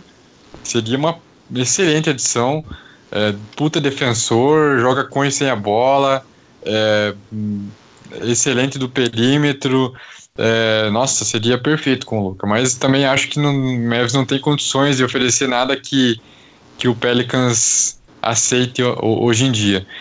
E sobre a off-season, é, sobre a off-season, não, sobre a, a, a, o mercado de trocas, eu, eu também acho que o Dallas não tem um elenco que seja tão atrativo assim. Eu acho até que essa valorização aí do, do banco talvez ajude um negócio menor de repente, mas não por uma super estrela ou por algum jogador mais relevante. É, também traria um pivô. Acho que a posição né, a, entre os armadores está bem servida, mas acho difícil encontrar um nome disponível aí que ao mesmo tempo seja atrativo né, para o outro time e que consiga é, atrair a atenção aí né, de Dallas. Enfim, é, a próxima pergunta do arroba Serial Tavares, grande parceiro também lá do perfil, faz muito tempo que ele, que ele acompanha nosso trabalho. E ele diz: é, quais serão os próximos passos do Mavis para fazer um time potencial ser um verdadeiro contender? Usar o salary cap e formar um novo Brooklyn Nets ou caçar talentos complementares no recrutamento.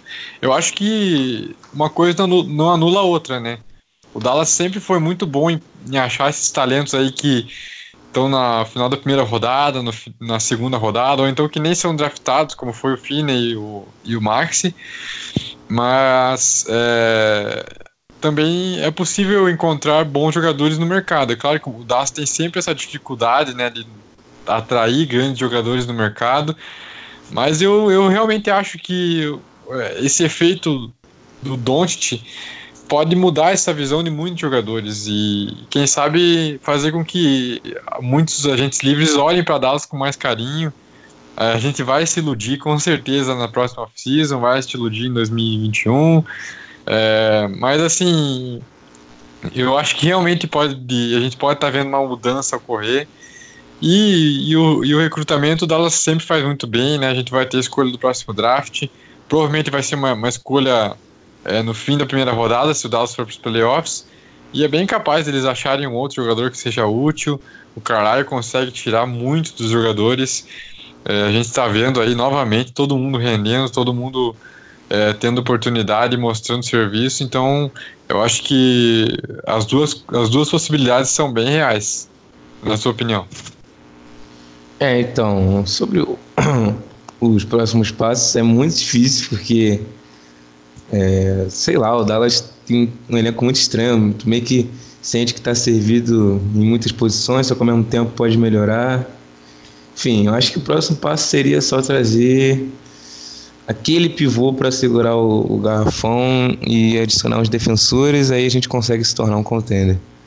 É, o Dallas sempre acha esses jogadores, sempre. Então, para mim, não é nem sei lá, um passo a ser tomado. É, é, só uma coisa que acontece. Você, quando você é torcedor do Dallas há um tempo, você só se acostuma que vai ter um, um jogador que tu nem sabia o nome, que vai chegar e jogar bem pra caramba e tu vai virar a maior fã dele. Foi, foi o que aconteceu com o Jalen Bronson. Nem sabia quem ele era direito, do nada ele começou a jogar muito bem e pagou uma pau por ele até agora.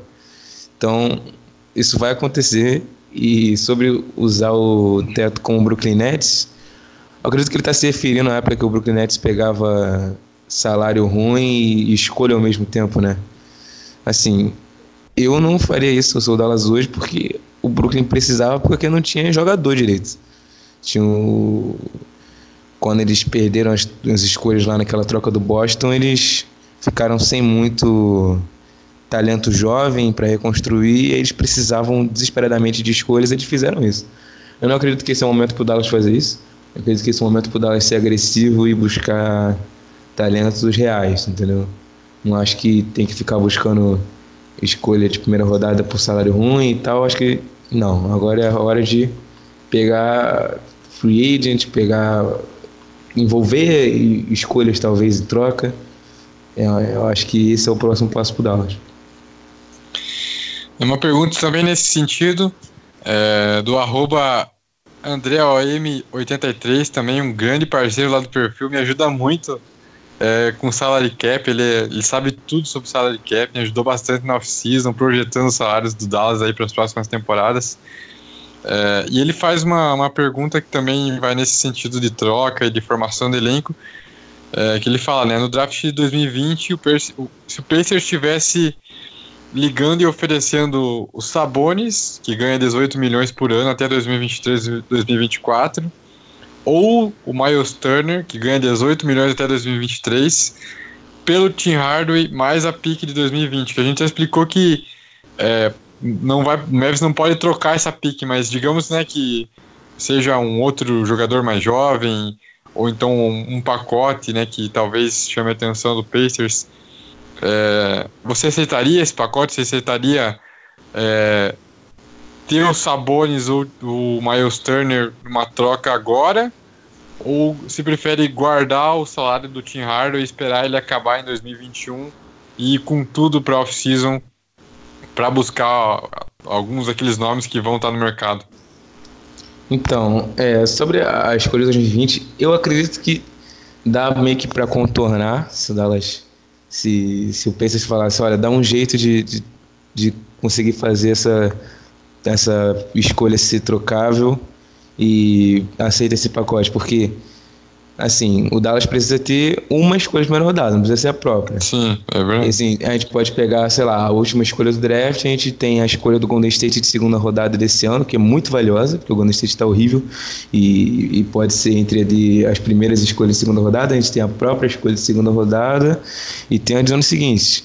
É, se não me engano, nesse draft, o Bucks tinha a escolha 30, não sei se era o Bucks, que o Cleveland ofereceu quatro escolhas de segunda rodada pela escolha 30, eles aceitaram. Então, é, só, que... é, só pra explicar, né, tipo, não precisa ser do Mavis, né, então se o Mavis numa outra troca conseguir uma escolha de primeira rodada com qualquer outro time, ele pode mandar dele para onde quiser, tanto, com tanto que tenha uma escolha de primeira rodada para usar, né. É, então, é isso, supondo que a gente consegue fazer uma troca envolvendo essa escolha de segunda rodada por uma escolha de primeira muito tarde, né? E, e o Pacers oferece isso, pô, eu aceito na hora, mano. Cara, o, o, Dallas tem um histórico bem ruim com free agents, né? A gente sempre cria expectativa e sempre se decepciona. Então, pô, Sabonis ou Miles Turner, cara, eles estão produzindo demais na Indiana. O, o, o Sabonis, ele teve a renovação, achei que não sei se o Pacers era o time para oferecer essa renovação, porque tem, eles nunca botavam o Miles Turner para jogar junto com o Sabonis. Aí essa temporada passaram a botar e o Sabonis está jogando muita bola. E, e, o Miles Turner, eu falei que ele. Acho que eu botei ele numa lista de candidatos a jogadores que mais se desenvolveriam, né? O prêmio de MIP. Então, eu confio muito nele, no potencial dele. Ele, ele é um excelente defensor, ele jogou muito bem a Copa do Mundo, ele teve uma grande temporada passada, ele é jovem. Então, assim, se o Pacers pede o Tim Hardaway Jr. a escolha de primeira rodada por qualquer um desses dois, eu aceito na hora. Eu nem, eu nem, eu nem, nem questionaria nada, eu nem perguntaria nada a ninguém. Se eu, sou, se eu recebo essa ligação, só falo sim e sigo minha vida. é, eu também aceitaria, sem dúvida alguma, porque além de tudo isso que se destacou, os dois são jovens ainda, então eles podem crescer ao lado do Luca e do Porzingis e, e ficar aí muitos anos é, com uma base bem consolidada, né? É, e, e, e, os dois também são bem versáteis, né? O Miles Turner, assim como o Porzingis, é também um, um dos unicórnios da NBA, né? Que mete bola de fora, mete toco e, e defensivamente é um monstruoso. É, então, principalmente ele, eu acho que o Sabonis, não sei, eu tenho. Eu, eu, gosto muito dele, mas talvez acho que fosse mais difícil usar ele ao lado do, do Porzingis. Não sei como que seria direito isso. Mas o Miles Turner, principalmente, eu acho que daria muito certo. É, seria um garrafão bem forte, bem versátil, né? Daria para eles revezar tranquilamente ali no, entre a 4 e a 5. Ia na hora e, e tornaria Dallas um, um time forte imediatamente e ao mesmo tempo com o teto para crescer absurdamente no futuro. Né? É, o André também fez outra pergunta que já é relacionada é, também relacionada à montagem de elenco, mas já pensando num futuro um pouco mais distante, né? Ele fala assim, dos situação atual, só o Tim Hardaway Jr. e o Justin Jackson não têm contrato depois de 2021. E o Curry é o mais velho com 29 anos. É, um jogador, né, 3D, né, aqueles jogadores que são bons do perímetro e ao mesmo tempo são bons defensores, seria a prioridade para reforçar o time nas próximas duas janelas? O que você acha aí, Guilherme? Você acha que é, esse tipo de jogador seria o ideal para o Dallas né, nesse período? É, eu, eu, eu acredito que todo time da liga hoje tinha que ter a prioridade de contratar esse tipo de jogador, porque é muito valioso, muito, muito, muito, muito valioso. Tu ter um, um Danny Green, um, o Beverly, um cara que consegue. Um cara que consegue defender bem, chutar de três e passar quadra, tem que ser sempre a prioridade do, do teu elenco. É, assim, como eu falei, tem que ter aquele pivôzinho, não pode esquecer do pivô, montar time só com, com ala e esquecer da posição de pivô. Se a gente pegar um pivô só, que seja, que consegue segurar as pontas dentro do garrafão, traz jogador desse tipo. Que é muito valioso, muito, muito, muito valioso. E, e para mim tem que ser sempre a prioridade de todos os times. Tem que ser pegar jogadores desse tipo. É, eu assim, eu tenho. Eu fico bem dividido na questão do pivô. Que eu acho que sim, o Dallas precisa de um, um cara que seja é, sólido e principalmente ajude nos rebotes e, e, e ajude o Porzingis na defesa, né? Eu assim tenho, eu, eu, de, sabe, depende do valor, sabe? Tipo, por exemplo, muita gente pediu o Ceviche na última falando que tinha que ser a prioridade de Dallas porque é europeu, porque pega rebote.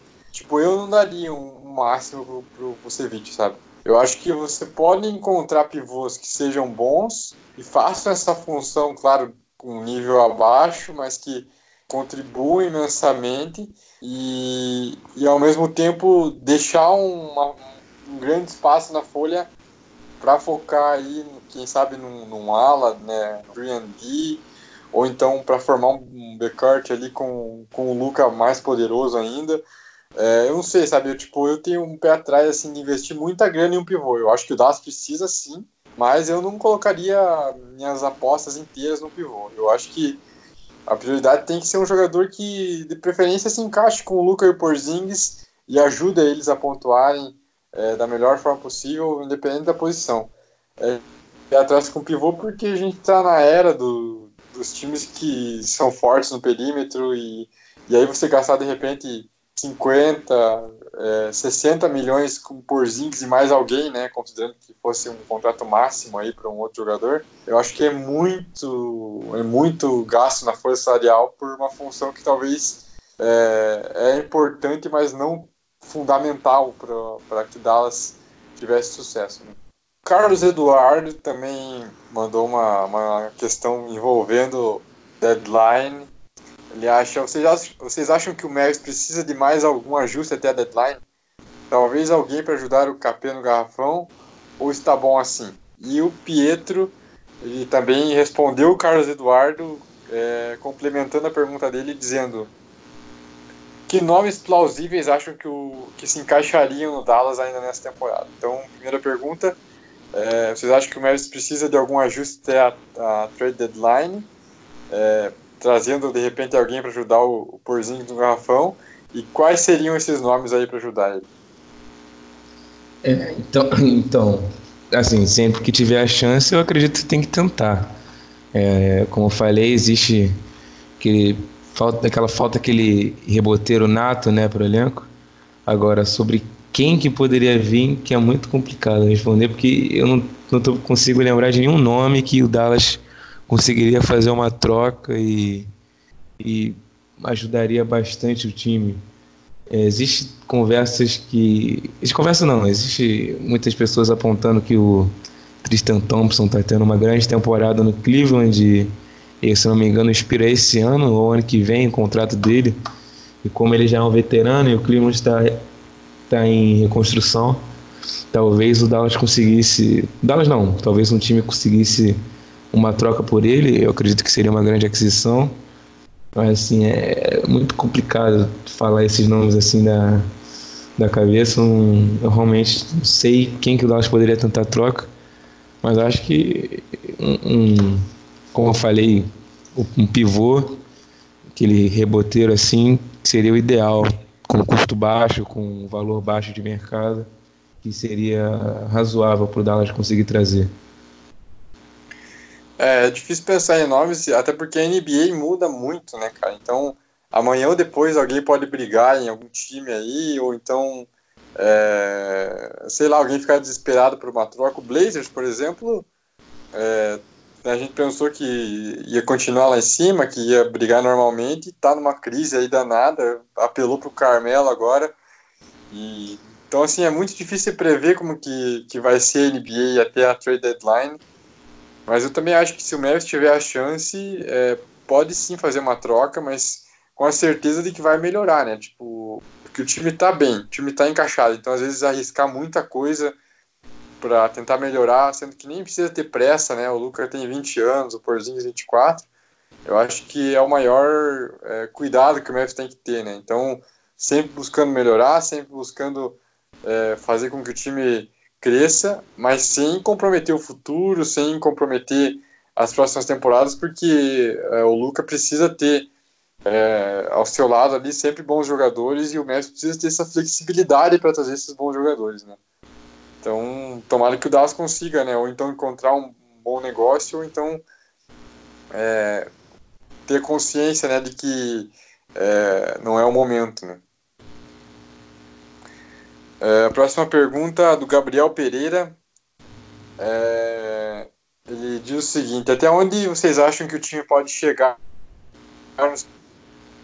Qual é a expectativa em relação à campanha na temporada regular? Cortou a pergunta, é. André. Acho que cortou a parte dos playoffs, assim. Acho que não dá pra. Ah, beleza. Tá me ouvindo? Tá me ouvindo normal? Sim, sim, só cortou. Relaxa, tu ah, Beleza. Vou repetir então. Outra pergunta é do Gabriel Pereira, arroba gpereiraads. Ele pergunta o seguinte: até onde acha que o time pode chegar nos playoffs e qual é a expectativa em relação à campanha na temporada regular? Bom, a minha, a, eu acho que o time pode pegar playoffs, sim. É, o que para mim já seria ótimo. Essa era a minha expectativa. É, o time pegar playoffs, retornar, ter esse gostinho de pós-temporada novamente e aí, assim, o que vier para mim é lucro, sabe? Claro que se avançar para a segunda rodada vai ser, nossa, muito bom. Mas se cair na primeira rodada não tem problema. Acho que esse é o processo. O time está em reconstrução ainda. E só de ter a, o gostinho dos playoffs de novo já é o suficiente para me, me fazer muito feliz.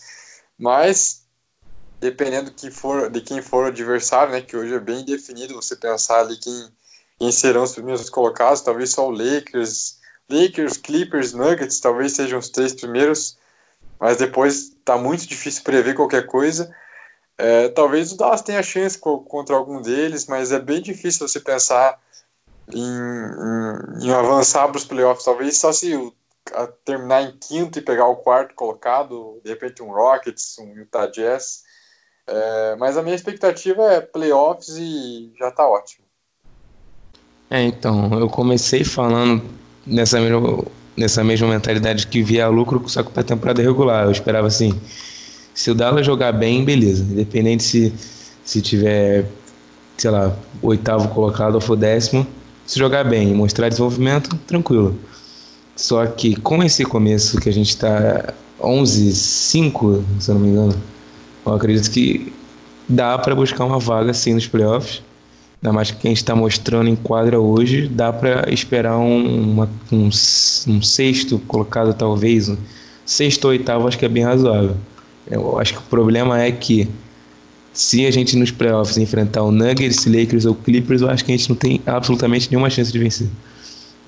O Nuggets, a gente ganhou aquele jogo contra o Nuggets porque eles tiveram uma noite muito ruim ofensivamente e porque o Jokic está ainda no começo, ainda ele sempre começa meio mal a temporada, então eu acho que a gente não conseguiria segurar o Jokic contra o Lakers, a gente não conseguiria segurar o Anthony Davis e LeBron, principalmente nos playoffs. E o Clippers é o Clippers. O Clippers, todo mundo sabia que o Clippers ia ser um excelente time, então a única possibilidade de a gente avançar a primeira rodada para mim seria se um desses três times não enfrentasse o Dallas. Então, sei lá, vamos supor que o Clippers que está poupando muito, eles tiram o pé, eles acabam ficando um pouco abaixo do esperado e vem um time muito bem na temporada regular, mas que eu acredito que o Dallas tem condição de vencer nos playoffs. Tipo o que você falou do Rockets, do Utah. Eu acredito que, que daria para avançar, mas eu não esperaria muita coisa a não ser o que, o que tu falou, pegar a experiência, ter de novo a sensação de playoffs. E, e nem sempre tu precisa avançar também, cara, para ter uma temporada bem sucedida. Ano passado, o Clippers perdeu em seis jogos pro Golden State, mas, pô, todo mundo prestar atenção no que todo mundo prestou atenção no que eles fizeram porque eles jogaram muito bem, tiveram grandes atuações, eles e, e foi o suficiente para atrair o, o Kawhi e Paul George para o Clippers. Talvez se o Dallas, tal, sei lá, não vamos supor, a gente perde para o Lakers, a gente não passa do Lakers, mas a gente consegue fazer uns dois ou três jogos que a gente disputa tipo pau a pau com eles e a gente joga bem pra caramba talvez pode ser o suficiente para empolgar né, o, o fã do Dallas. É, e, e, e, sobre a temporada regular, né, acho que eu não acabei respondendo direito, mas é, eu acho que o Dallas tem que aproveitar esse momento atual, que o Luca tá voando e jogando nível MVP, e que também os outros times, né, que eram considerados concorrentes do Dallas na temporada, estão bem mal, né, então você pega aí o Blazers, está muito mal, o Spurs aí vem né, numa sequência de oito derrotas seguidas. O Pelicans sem o Zion e com vários desfalques também perdeu muito jogo no início da temporada. Eu acho que é, talvez esses times daqui a pouco se arrumem, né? O Blazers vai ter a volta do Nurkic daqui a pouco e também né, tem um potencial enorme. É, o Spurs sempre acaba se arrumando uma hora ou outra, tomara que não mas é, não dá para duvidar de um time que está 20 anos indo para os playoffs. E o Pelicans vai ter o retorno do Zion e de, de, do pessoal que está se machucando aí direto. Então pode ser que daqui a pouco eles, eles consigam uma sequência aí e comecem a, a, a realmente brigar, igual todo mundo estava esperando. E aí, quando isso acontecer, tomara que Dallas esteja bem posicionado, tenha, tenha uma gordura para queimar aí, porque agora, por exemplo, vai pegar uma sequência difícil contra Clippers, Lakers. Então, se perder esses jogos, tem que estar tá bem colocado é, e não despencar na tabela, né? Eu acho que isso é muito importante para determinar o futuro do time nessa temporada, né? Porque a gente sabe como que é o Oeste, né? Muito, é, qualquer jogo faz muita diferença, então é, Dallas precisa manter esse, esse pique aí o máximo que puder. É, o, o, Marcelo Lopes também faz uma pergunta bem nesse sentido, né? É, qual adversário, sendo realista, possível para enfrentarmos nos playoffs que teríamos mais chances de avançar? Para ele, é, ele sugere Denver Nuggets e Utah Jazz. Eu, eu acho que né, não tem adversário fraco. Né? Tem. Qualquer um que for para os playoffs vai ser difícil. Eu acho que Lakers e Clippers sem chance para mim também. É, o Denver, eu também acho que a chance de perder é muito grande, mas eu fico com aquela pulguinha atrás da orelha de ser aquele time que, que é tão bom coletivamente, que, que tem tantas armas na temporada regular, mas que chega nos playoffs e não tem uma estrela definida, sabe, para definir jogos. Claro que o Jokic é espetacular, o Murray é espetacular, mas uh, às vezes parece que, uh, que dá a sensação de que aquele time é tão coletivo que falta uma estrela para decidir os jogos, sabe? E eu, ainda assim eu acho que o Memphis não teria chance, porque o Nuggets está bem à frente, mas talvez assim, sabe, numa noite que o Luke tivesse imparável, ou sei lá, é, talvez o Dallas conseguisse dar um trabalho maior, sabe? Mas eu também acho que não avançaria. O, o, o Utah é um time que, por enquanto, também é, ainda não se acertou totalmente, também está com 11-5, se eu não me engano, mas todo mundo esperava que eles estivessem lá mais acima ainda. E é um time que, querendo ou não, é a melhor defesa da, da NBA ainda. É, e em playoff, defesa faz muita diferença, então seria também muito difícil. Eu acho que, é, não sei, eu acho que o adversário ideal hoje seria o Rockets. Porque é um time que, que não, eu não, eu, pelo que eu vi ontem, né, claro que não dá para pegar parâmetros só de um jogo, mas é um time que está tendo muita dificuldade. O Westbrook está produzindo bem menos do que esperado. Ele não conseguiu ainda se encaixar bem com o Harden. É, o, o, banco do, do, do, Rockets é bem, bem pobre. O Dallas meteu, acho que estava vencendo por 20 a 2 uma, uma hora do jogo. É, então, assim, eu acho que vendo assim os principais times, eu acho que o que mais tem defeitos hoje é o Rockets. Claro que eles podem também se ajeitar. E se o Westbrook e Harden conseguirem se ajustar bem, é muito difícil parar. Mas hoje é o time que eu vejo com mais defeitos entre os times fortes. E para você? É, uh, falando dos adversários que a gente conseguiria vencer de novo, Lakers e Clippers fora de, de discussão. É, eu acho que o problema do Denver é que eles têm o Jokic. O Jokic é aquele pivô que, como eu falei, tirando esse último jogo, ele sempre engole o garrafão do Dallas e nos playoffs eu não imagino que seria diferente. Ele teve uma vida difícil né, no, no contra o Spurs e, e, o Denver acabou perdendo pro, pro Portland, mas eu acredito que eles, que eles. É porque eles eram muito jovens também temporada passada. Eles estão, estão se acertando. Eles começaram a ir pros, a, essa, essa base atual teve uma, a primeira grande temporada temporada passada, que eles não eram muitos jogos na temporada regular. É, o, o, eu acredito que a gente conseguiria vencer o Utah porque o, a questão do Gobert é que ele é um, o Gobert, ou o pivô do, do Utah, ele é um, um, cara, um excelente defensor, só que o, você sempre consegue minimizar o impacto dele quando tu chama ele pro perímetro. Então, por exemplo, numa situação que a gente bota o Porzingis e o, e o Kliber para e o Kliber para espaçar a quadra e você sempre tenta tirar ele do garrafão, eu acredito que a gente conseguiria meio que minimizar essa defesa deles. A gente sabe que a defesa de Utah passa muito pelo que o Gobert faz no garrafão. Mas assim, se o Dallas não conseguiria fazer, não, consegui, não conseguisse né, minimizar esse impacto dele, também acho que seria muito difícil, porque, por exemplo, o Luca hoje usa muito garrafão e tem o cara que há uns. Acho que é seguro dizer que há uns três anos é o melhor defensor de garrafão da liga. Então, é, seria muito difícil. E o Rockets, claro, enfrentar o Rockets ou outro time que fosse que fosse também para os playoffs, eu não sei apontar quem queria, mas seria o ideal. O problema é o, o chaveamento funcionar, né? O problema é a gente conseguir enfrentar o Rockets. Assim, não seria impossível o Dallas conseguir, sei lá, o quinto melhor recorde, o Rockets quarto, aí eles se enfrentam na primeira rodada.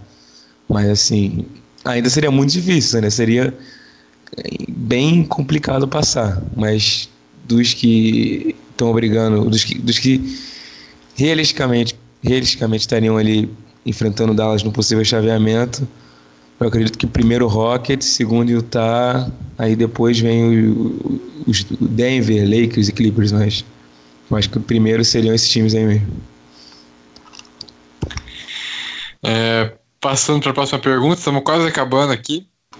É, pergunta do Álvaro Luiz, ele diz: Você acha que o Luca vai sentir a pressão nos playoffs? Eu acho que o Luca tem uma experiência muito grande na Europa, que ele já adquiriu. É, e, é, e, é difícil você sintetizar o que, que é direito pressão, porque se você pega, por exemplo, pressão dentro de quadra com a torcida cantando e, e empurrando o time, eu acho que isso ele consegue consegue levar de boa, porque na Europa a torcida é muito pior. É, são torcedores como de futebol mesmo, né? Com, que pulam, que gritam, que fazem festa mesmo. A NBA é a torcida, né? Aquela torcida que a gente já conhece. E, e, o Lucas já superou tudo isso, já foi campeão da Euroliga, já foi campeão do Eurobasket, enfrentando torcidas é, né, bem, bem brutais, né?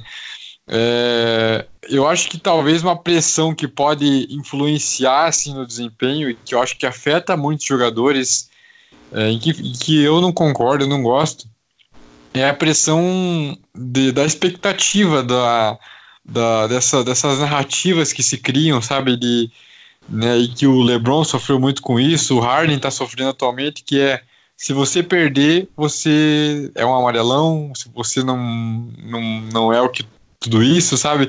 Isso eu acho que talvez o Luca possa sentir, porque todo mundo está depositando uma expectativa gigantesca em cima dele. Gigantesca. Então, é, se ele falhar no jogo de playoff, vão cair em cima dele de uma forma impressionante, assim. Igual caíram em cima do LeBron, igual caíram em cima do Harden. É, e aí tem que ver, né, como que ele vai reagir. Eu, eu, eu acho que ele tem muita personalidade e eu acho que ele, que ele vai contornar qualquer situação. Mas eu acho que é essa pressão que ele tem que tomar cuidado, a pressão psicológica da mídia, da, da, da, expectativa, do hype, assim, não necessariamente da, de uma torcida é, gritando defesa nos últimos minutos de um jogo. Eu acho que isso daí ele, ele consegue contornar facilmente. O que eu acho que ele tem que tomar cuidado é essa pressão externa, assim, em cima de todo a expectativa que está sendo criada em cima dele. É, então, é, eu não acredito que ele, como você falou, não acredito que ele se afeta muito com, com essas coisas de, de torcida no, no ouvido dele e tal. Eu acredito que do que eu já vejo do Luca nessas duas, nessa, na temporada passada e agora nesse começo de temporada, é que existe uma pressão muito maior dele mesmo do nele do que ele sente do, do, do da mídia ou do, dos outras pessoas. Eu acredito que se ele seria afetado por uma pressão, seria justamente essa. Sei lá, vamos supor que ele começa mal os playoffs, aí ele, pô, caraca, eu joguei mal, sou o líder do Dallas, não devia ter feito isso, aí ele fica com isso na cabeça. Ele tem que aprender que ele. Calma, cara, calma. Não precisa se estressar, não precisa ficar. botar muito peso em si mesmo. Você ainda é novo, não sei o quê. Enfim, eu acho que o máximo que poderia ser afetado seria isso, seria seria ele aprender a lidar com, com o resultado negativo. E a gente vê que ele, pô, na temporada regular a gente vê a frustração dele demais, ele batendo na cabeça, ele ficando frustrado, ele temporada passada ele perdeu, ele a gente perdeu um jogo, ele rasgou a camisa. É, eu acho que essa seria a pressão que ele sentiria, mas eu acho que acima de tudo de playoffs seria justamente jogar esse primeiro playoff dele que o que ele está fazendo agora é excelente e tal, mas playoff é diferente. Playoff, playoff o, o time que ele enfrentar vai estudar durante um grande período como parar ele, especificamente, vai montar um esquema para parar ele. Então, espera muita dobra, espera muita muita tática, né, para tentar segurar ele e justamente é uma coisa que os caras jovens eles demoram a se acostumar, né? Então, isso e a própria pressão dele eu acho que seriam os mais impactantes. É, próxima pergunta do Natan Braga. Ele pergunta quais são os maiores concorrentes do Luca na corrida pelo MVP. Eu acho que não tem muito segredo, né? É Harden, Giannis e LeBron, né? Os três é. com números absurdos, campanhas, principalmente o Giannis e o, e o LeBron praticamente liderando aí essas conferências. Então, é, eu acho que não tem muito muito que falar, né? Acho que esses são os principais concorrentes. Né? Você colocaria mais algum nome aí? É, talvez o, o Nuggets está jogando muito bem, talvez quando o Jokic se achar ele entre de novo na briga, mas eu acho que não, não vai sair muito disso aí não, de LeBron, Harden, Yannis, eu acho que são os principais aí a, a concorrer por, essa, por esse prêmio. É, o arroba JPSN89 ele pergunta: já podemos escalar o Max no lugar do Powell? É, é, e ele também fala que se já dá para ligar o alerta com o Seth Curry né, por conta dessas atuações mais irregulares. Eu acho que, como a gente debateu, eu acho que Max e Powell é, depende muito da situação. E o Curry é, tem me decepcionado um pouco, mas eu ainda acho que ele, ele é um jogador confiável, dá pra gente esperar boas coisas dele. É, a gente tá 16 jogos na temporada, acho que não tem que ligar o alerta com ninguém, acho. Tem que ter calma, o Curry teve mais atuações ruins, mas ele é natural. Quando o cara ele, ele é focado no perímetro, é natural que ele vai ter uns jogos que ele não vai conseguir chutar bem. Tu ser um bom jogador do perímetro envolve uma consistência maior do que ser um bom jogador de garrafão, por exemplo. Então, a gente vê o próprio Luca, tem jogo que o Luca não mata nada de três e o Curry, como a especialidade dele está de três, vai ter jogo que ele não vai jogar bem. Mas eu acho que ele tá fazendo a função dele bem, ele tá sabendo ficar livre, ele tá tentando usar arremessos certos, ele faz uma jogada na defesa que a gente se surpreende, que ele tenta uma roubada, ele faz uma jogada inteligente que segura o ataque dos caras. Então acho que tem que ficar. tá tudo tranquilo com o Seth Curry ainda, né? E sobre o que você falou do, do Max Kleber do Paul, é que a gente falou, não pode ser qualquer um que não, que a gente vai entender que os dois têm tanto que eles ganham até um salário bem parecido, né? Eu acho que não, não tem muito que, do que falar. O que, quem que o Carlisle escolheu, eu vou concordar. É, o Dudu Marchiori também, um grande parceiro lá do perfil, sempre está acompanhando o nosso trabalho. Ele fala: por que diabos a gente perdeu duas vezes pro Knicks? Em termos Nossa. táticos. Qual, qual a explicação da gente perder pro time do Knicks? Cara, eu acho que, eu acho que se existir um, um ser superior, a primeira coisa que a gente tem que fazer quando entrar em contato com esse ser é perguntar como que a gente conseguiu ser varrido pelo Knicks na temporada regular, cara. Eu não entendi nada. Fiquei muito estressado nesses dois jogos. Foi a primeira vez, inclusive, nessa temporada que eu me estressei com o Dallas. E, e, assim, eu vou começar a falar porque que a gente perdeu, o que, que eu acho que a gente perdeu. Eu não gosto de usar esse argumento de ah, não tentou o suficiente, ou ah, ele, eles se esforçaram mais que a gente, não sei o quê. Mas, cara, quando, tu viu, quando eu vi o jogo, ficou muito essa impressão que o Dallas não estava brigando pelo rebote como deveria, que o Dallas não estava se esforçando tanto na defesa de garrafão como se esforçou nos outros jogos, que os jogadores não estavam correndo no mesmo ritmo que a gente está. Tu vê o, o jogo contra o Knicks e o jogo contra os outros times que a gente venceu, o ritmo de jogo estava muito diferente, foi um jogo muito estranho que, que, eu, que eu quero esquecer o mais rápido possível. Então, em termos táticos, eu não consigo fazer uma análise muito tática de que, que a gente perdeu. O que eu posso falar é: o Knicks é um time que, que não tem armador de ofícios para armar jogadas e depende muito de pivô. E como eu falei, o Dallas é um time que apanha muito para pivô. Então, tem o, o Bobby Portes, tem o Randall, que, que são caras de tamanho, de agilidade, de força, então eles conseguem meio que explorar a, a, as falhas defensivas, tanto no individual quanto no pick and roll. E no primeiro jogo o Marcus Morris, que não é bem um pivô, mas ele é um, um cara relativamente que consegue jogar na 4, ele explorou bem a gente. Então eu acredito que é o máximo de tática que eu consigo falar, mas o que fica parece muito que foi simplesmente questão de, de esforço e energia e, e de não entrar com a mentalidade certa contra o, contra o Knicks. É, eu acho que o, o, é, o, o, elenco do Knicks é todo errado, né? Todo zoado. é muito, nossa, é, é, o Knicks, né? Mas assim, a grande força deles, talvez, é, uma das principais forças dele é justamente esses jogadores de garrafão, né? Todos, nenhum é excelente, mas ninguém é ruim também, né? O Bob Portes, o Randall, é, o Marcus Morris. E, e, esse é justamente o ponto fraco do Dallas, né? Então, acabou que é, quando o Marcus Morris começou a, a, a, ir bem, o Porzingis começou a marcar ele, ia lá o porta e aproveitava, uh, explorava o Powell ou o Maxi. E aí, assim, é, é, difícil segurar esses caras, porque é, é, é tanto ela pivô, tem 12 ela pivô no time, que um sempre acabava sobrando ali sem ninguém, ou às vezes os três estavam jogando ao mesmo tempo. E aí, no, acho que no jogo em Nova York também jogou o, o Mitchell Robinson, que também é outro pivôzão forte. É, e aí acabou que né, Dallas não conseguiu segurar. E além de tudo isso, o Knicks estava totalmente motivado pela força do ódio contra o Porzingis e o, Marcus Morris, principalmente, entrou naquele clima de rivalidade. Até o Dennis Smith começou a jogar bem. Porque era um jogo diferente, né? Um jogo especial, assim, para a torcida. E isso acaba fazendo diferença porque o jogador entra mais motivado. É, enfim, é, é, é muito subjetivo essas análises, né? Mas com certeza não é um jogo qualquer para o Knicks, né? principalmente para o Knicks. Né? E aí o Dallas realmente pareceu que também. Pro, pro Dallas pareceu que era um jogo comum e pro Knicks parecia que era tipo a final da NBA. E aí acabou que né, faz diferença realmente essa energia, esse, essa vontade aí. Acabou dando o Knicks, eu acho que a grande mancha aí do, do currículo do Doncic por enquanto é perder duas vezes é, o Eduardo também fez outra pergunta que eu acho que a gente já respondeu, que é sobre né, o que, que o Dallas pode fazer para encontrar uma troca, um encaixe aí que seja bom para a temporada, lembrando que tem a, a, trade exception do Barnes ainda, né? Como a gente já falou, acho que é difícil pensar em nomes.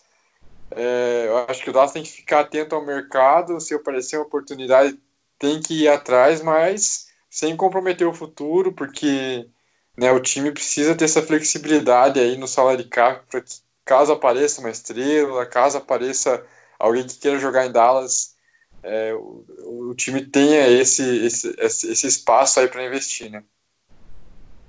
É, pensar em, em, troca tão cedo na temporada é sempre muito difícil porque tu, tu não escuta nenhum rumor, tu ainda não tem uma base muito grande de, de, de análise de temporada, de quem está disposto a trocar quem. Então é isso aí, muito, muito imprevisível o que, que o Dallas poderia trazer. Mas é o que você falou, tem que ficar sempre atento de quem está disponível para troca. E como a gente falou várias vezes, as necessidades do time, eu acho que vai manter o pé no chão, sem, sem muito, muita troca absurda. E por fim, para finalizar essa sessão enorme de perguntas, nosso amigo Joaquim Oresco, que não pôde participar hoje, é, tá trabalhando aí nesse final de ano. É, ele mandou duas perguntas aí para fechar o podcast. É, a primeira, o que, que vocês acham do aproveitamento do Bronson e do Justin Jackson até aqui? O que, que você tem achado dos aproveitamentos deles no, no elenco até agora? Cara, eu acho que o Carlisle talvez esteja usando um pouco abaixo, um, um pouco menos do que necessário. O, o o Justin Jackson, quase toda vez que ele entrou, ele jogou muito bem. Ele, ele tá chutando bem de três e ele tem ele é aquele. É muito eficiente, né? É, e, e, ele tem aquele floater dele que ele, que ele nunca erra aquilo ali, impressionante. É, aquela bandejazinha que ele manda com um pouco perto do aro, sei lá, eu nunca vi ele errar aquele arremesso, então. Ele, ele, ele é um bom jogador para esse banco, para esse. Em termos da pontuação que ele traz. E o, e o Jalen Brunson é aquilo que a gente já falou, ele é bom armador, ele, ele começou um pouco mal a temporada na questão de, de aproveitamento, de arremessos, mas ele, ele é muito bom jogador, ele é muito bom armador, ele é inteligente, ele é novo. Então talvez o, o Carlisle deixe às vezes muito ele no banco, muito mais do que deveria. Eu acho que o Brunson dá para ser um pouco mais aproveitado. É, eu também concordo. Eu acho que o Bronson, principalmente, ele já tinha mostrado muito potencial na, próxima, na última temporada e parece que agora reduziu é, a minutagem dele. É, eu acho que ele tem muito potencial, pode jogar ao lado do Luca, pode jogar comandando a segunda unidade. Principalmente ele, eu acho que tem que ser mais aproveitado. Tirar, né? Agora o Tim Hardaway tá mostrando, tá mostrando serviço, mas incomoda demais ele no final dos jogos e o Bronson no banco e o Seth Curry às vezes no banco. É, então eu acho que temporada, porque ele é muito bom, ele é muito. E o Justin Jackson é muito eficiente, né? Ele chuta pouco, só as estatísticas dele tá lá três chutes, mais três acertos, dois acertos. É sempre é, 60%, 70% de aproveitamento e, e, ele é muito bom jogador, tem uma, uma ótima peça. Vamos ver como que o Carlisle vai trabalhar com eles até o final da temporada. E a última pergunta é qual que é a importância do coletivo da equipe para a recuperação do Tim Hardaway Jr e do crescimento de jogadores como Dennis, é, como Dorian Finney-Smith e o Maxi Kleber. É, então, a importância do coletivo pode ser interpretada de diversas maneiras, né? Eu, eu acredito que uma das primeiras coisas a mencionar é como esse time é, ele parece muito entrosado fora das quadras, parece um time muito conectado, a gente tu fica até brincando, vendo aqueles tweets, vendo aqueles vídeos deles fazendo aquela briga deles no, no, no, antes do jogo, que eles ficam se batendo de brincadeira. Tu vê aquelas fotos que eles posam tudo com, com o mesmo estilo, tu vê é, o Luca brincando no, no banco com, com o Marianovic, tu vê o, os, os caras entre si, eles trocando essa ideia. No último jogo, o Baré, ele fez aquela, aquela gracinha com que ele fingiu que ia entrar e voltou, todo mundo riu. Então, eu acho que esse time tem um coletivo muito forte, então é muito, muito importante quando isso acontece que todo mundo se motiva, todo mundo luta pela mesma causa. Então parece que há uma, uma um bom senso de, de coletivo e, e, e todo mundo evolui junto. Em quadra, o, o Dallas sempre é um time que nunca tem aquele cara jogado no time. É muito difícil ter aquele cara que não, não tá fazendo nada. É sempre todo mundo tem uma função então é importante isso, né, para para recuperação de quem está ruim e para desenvolvimento de quem precisa de tempo, de, de confiança. É, quando você tem uma função bem definida, acho que é fácil você sair de fases ruins e, e entender tua importância para o time e, e aprender como você pode melhorar como jogador. É, eu sigo mais ou menos essa linha de raciocínio. É, é muito, muito legal ver esse, essa química que, que eles têm entre eles, né? É, não, não me parece ser um time que tem ego, né? Tipo, de jogador que um quer se destacar mais que o outro, um tem que fazer mais que o outro. Claro que o Tim Hardaway, por exemplo, sempre se empolga mais que o resto da galera, mas é, não é. É mais a questão assim, do estilo de jogo dele do que por querer provar alguma coisa para o resto do elenco e mostrar que ele é o. É, assim, eu acho que esse time está muito legal.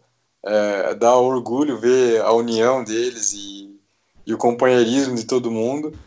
E eu acho que isso faz total diferença nessa campanha, porque é, não, há, não há receios né, de passar a bola para um, passar a bola para outro, é, ficar mais tempo no banco, para dar mais tempo para o outro jogador. Então acho que isso faz total diferença e é muito legal ver o Dallas nesse clima, muito legal ver é, essa alegria de volta ao time. Né? É, encerramos então assim nosso longo podcast. Deu duas horas de gravação, nosso recorde aqui no, no podcast. Mas eu acho que valeu a pena. É, o, o time está tão bem continuar a gente quer explorando diversos números, as narrativas, as histórias. Dá gosto de ver o time assim. E, e muito obrigado aí por participar hoje, Guilherme. Fico muito que, que a gente esteja nessa fase aí de poder falar bem do time, né? E fique à vontade aí para fazer a divulgação do seu perfil.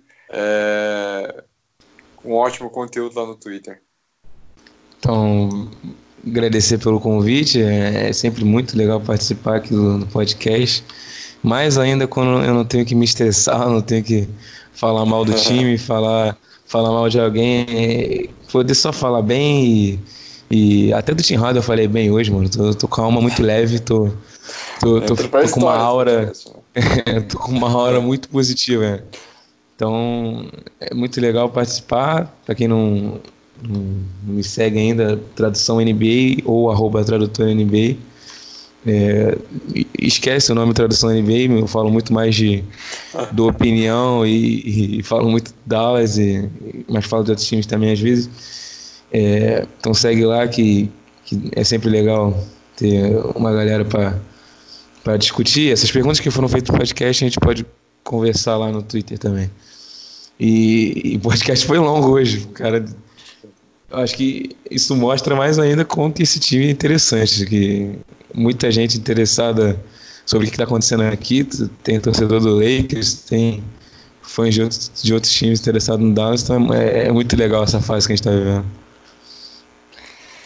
É isso aí. Para quem quiser me seguir lá na, nas redes sociais, Brasil Underline Mavis, estamos lá sempre cobrindo Dallas ainda mais nessa fase aí gloriosa, depois de anos de sofrimento.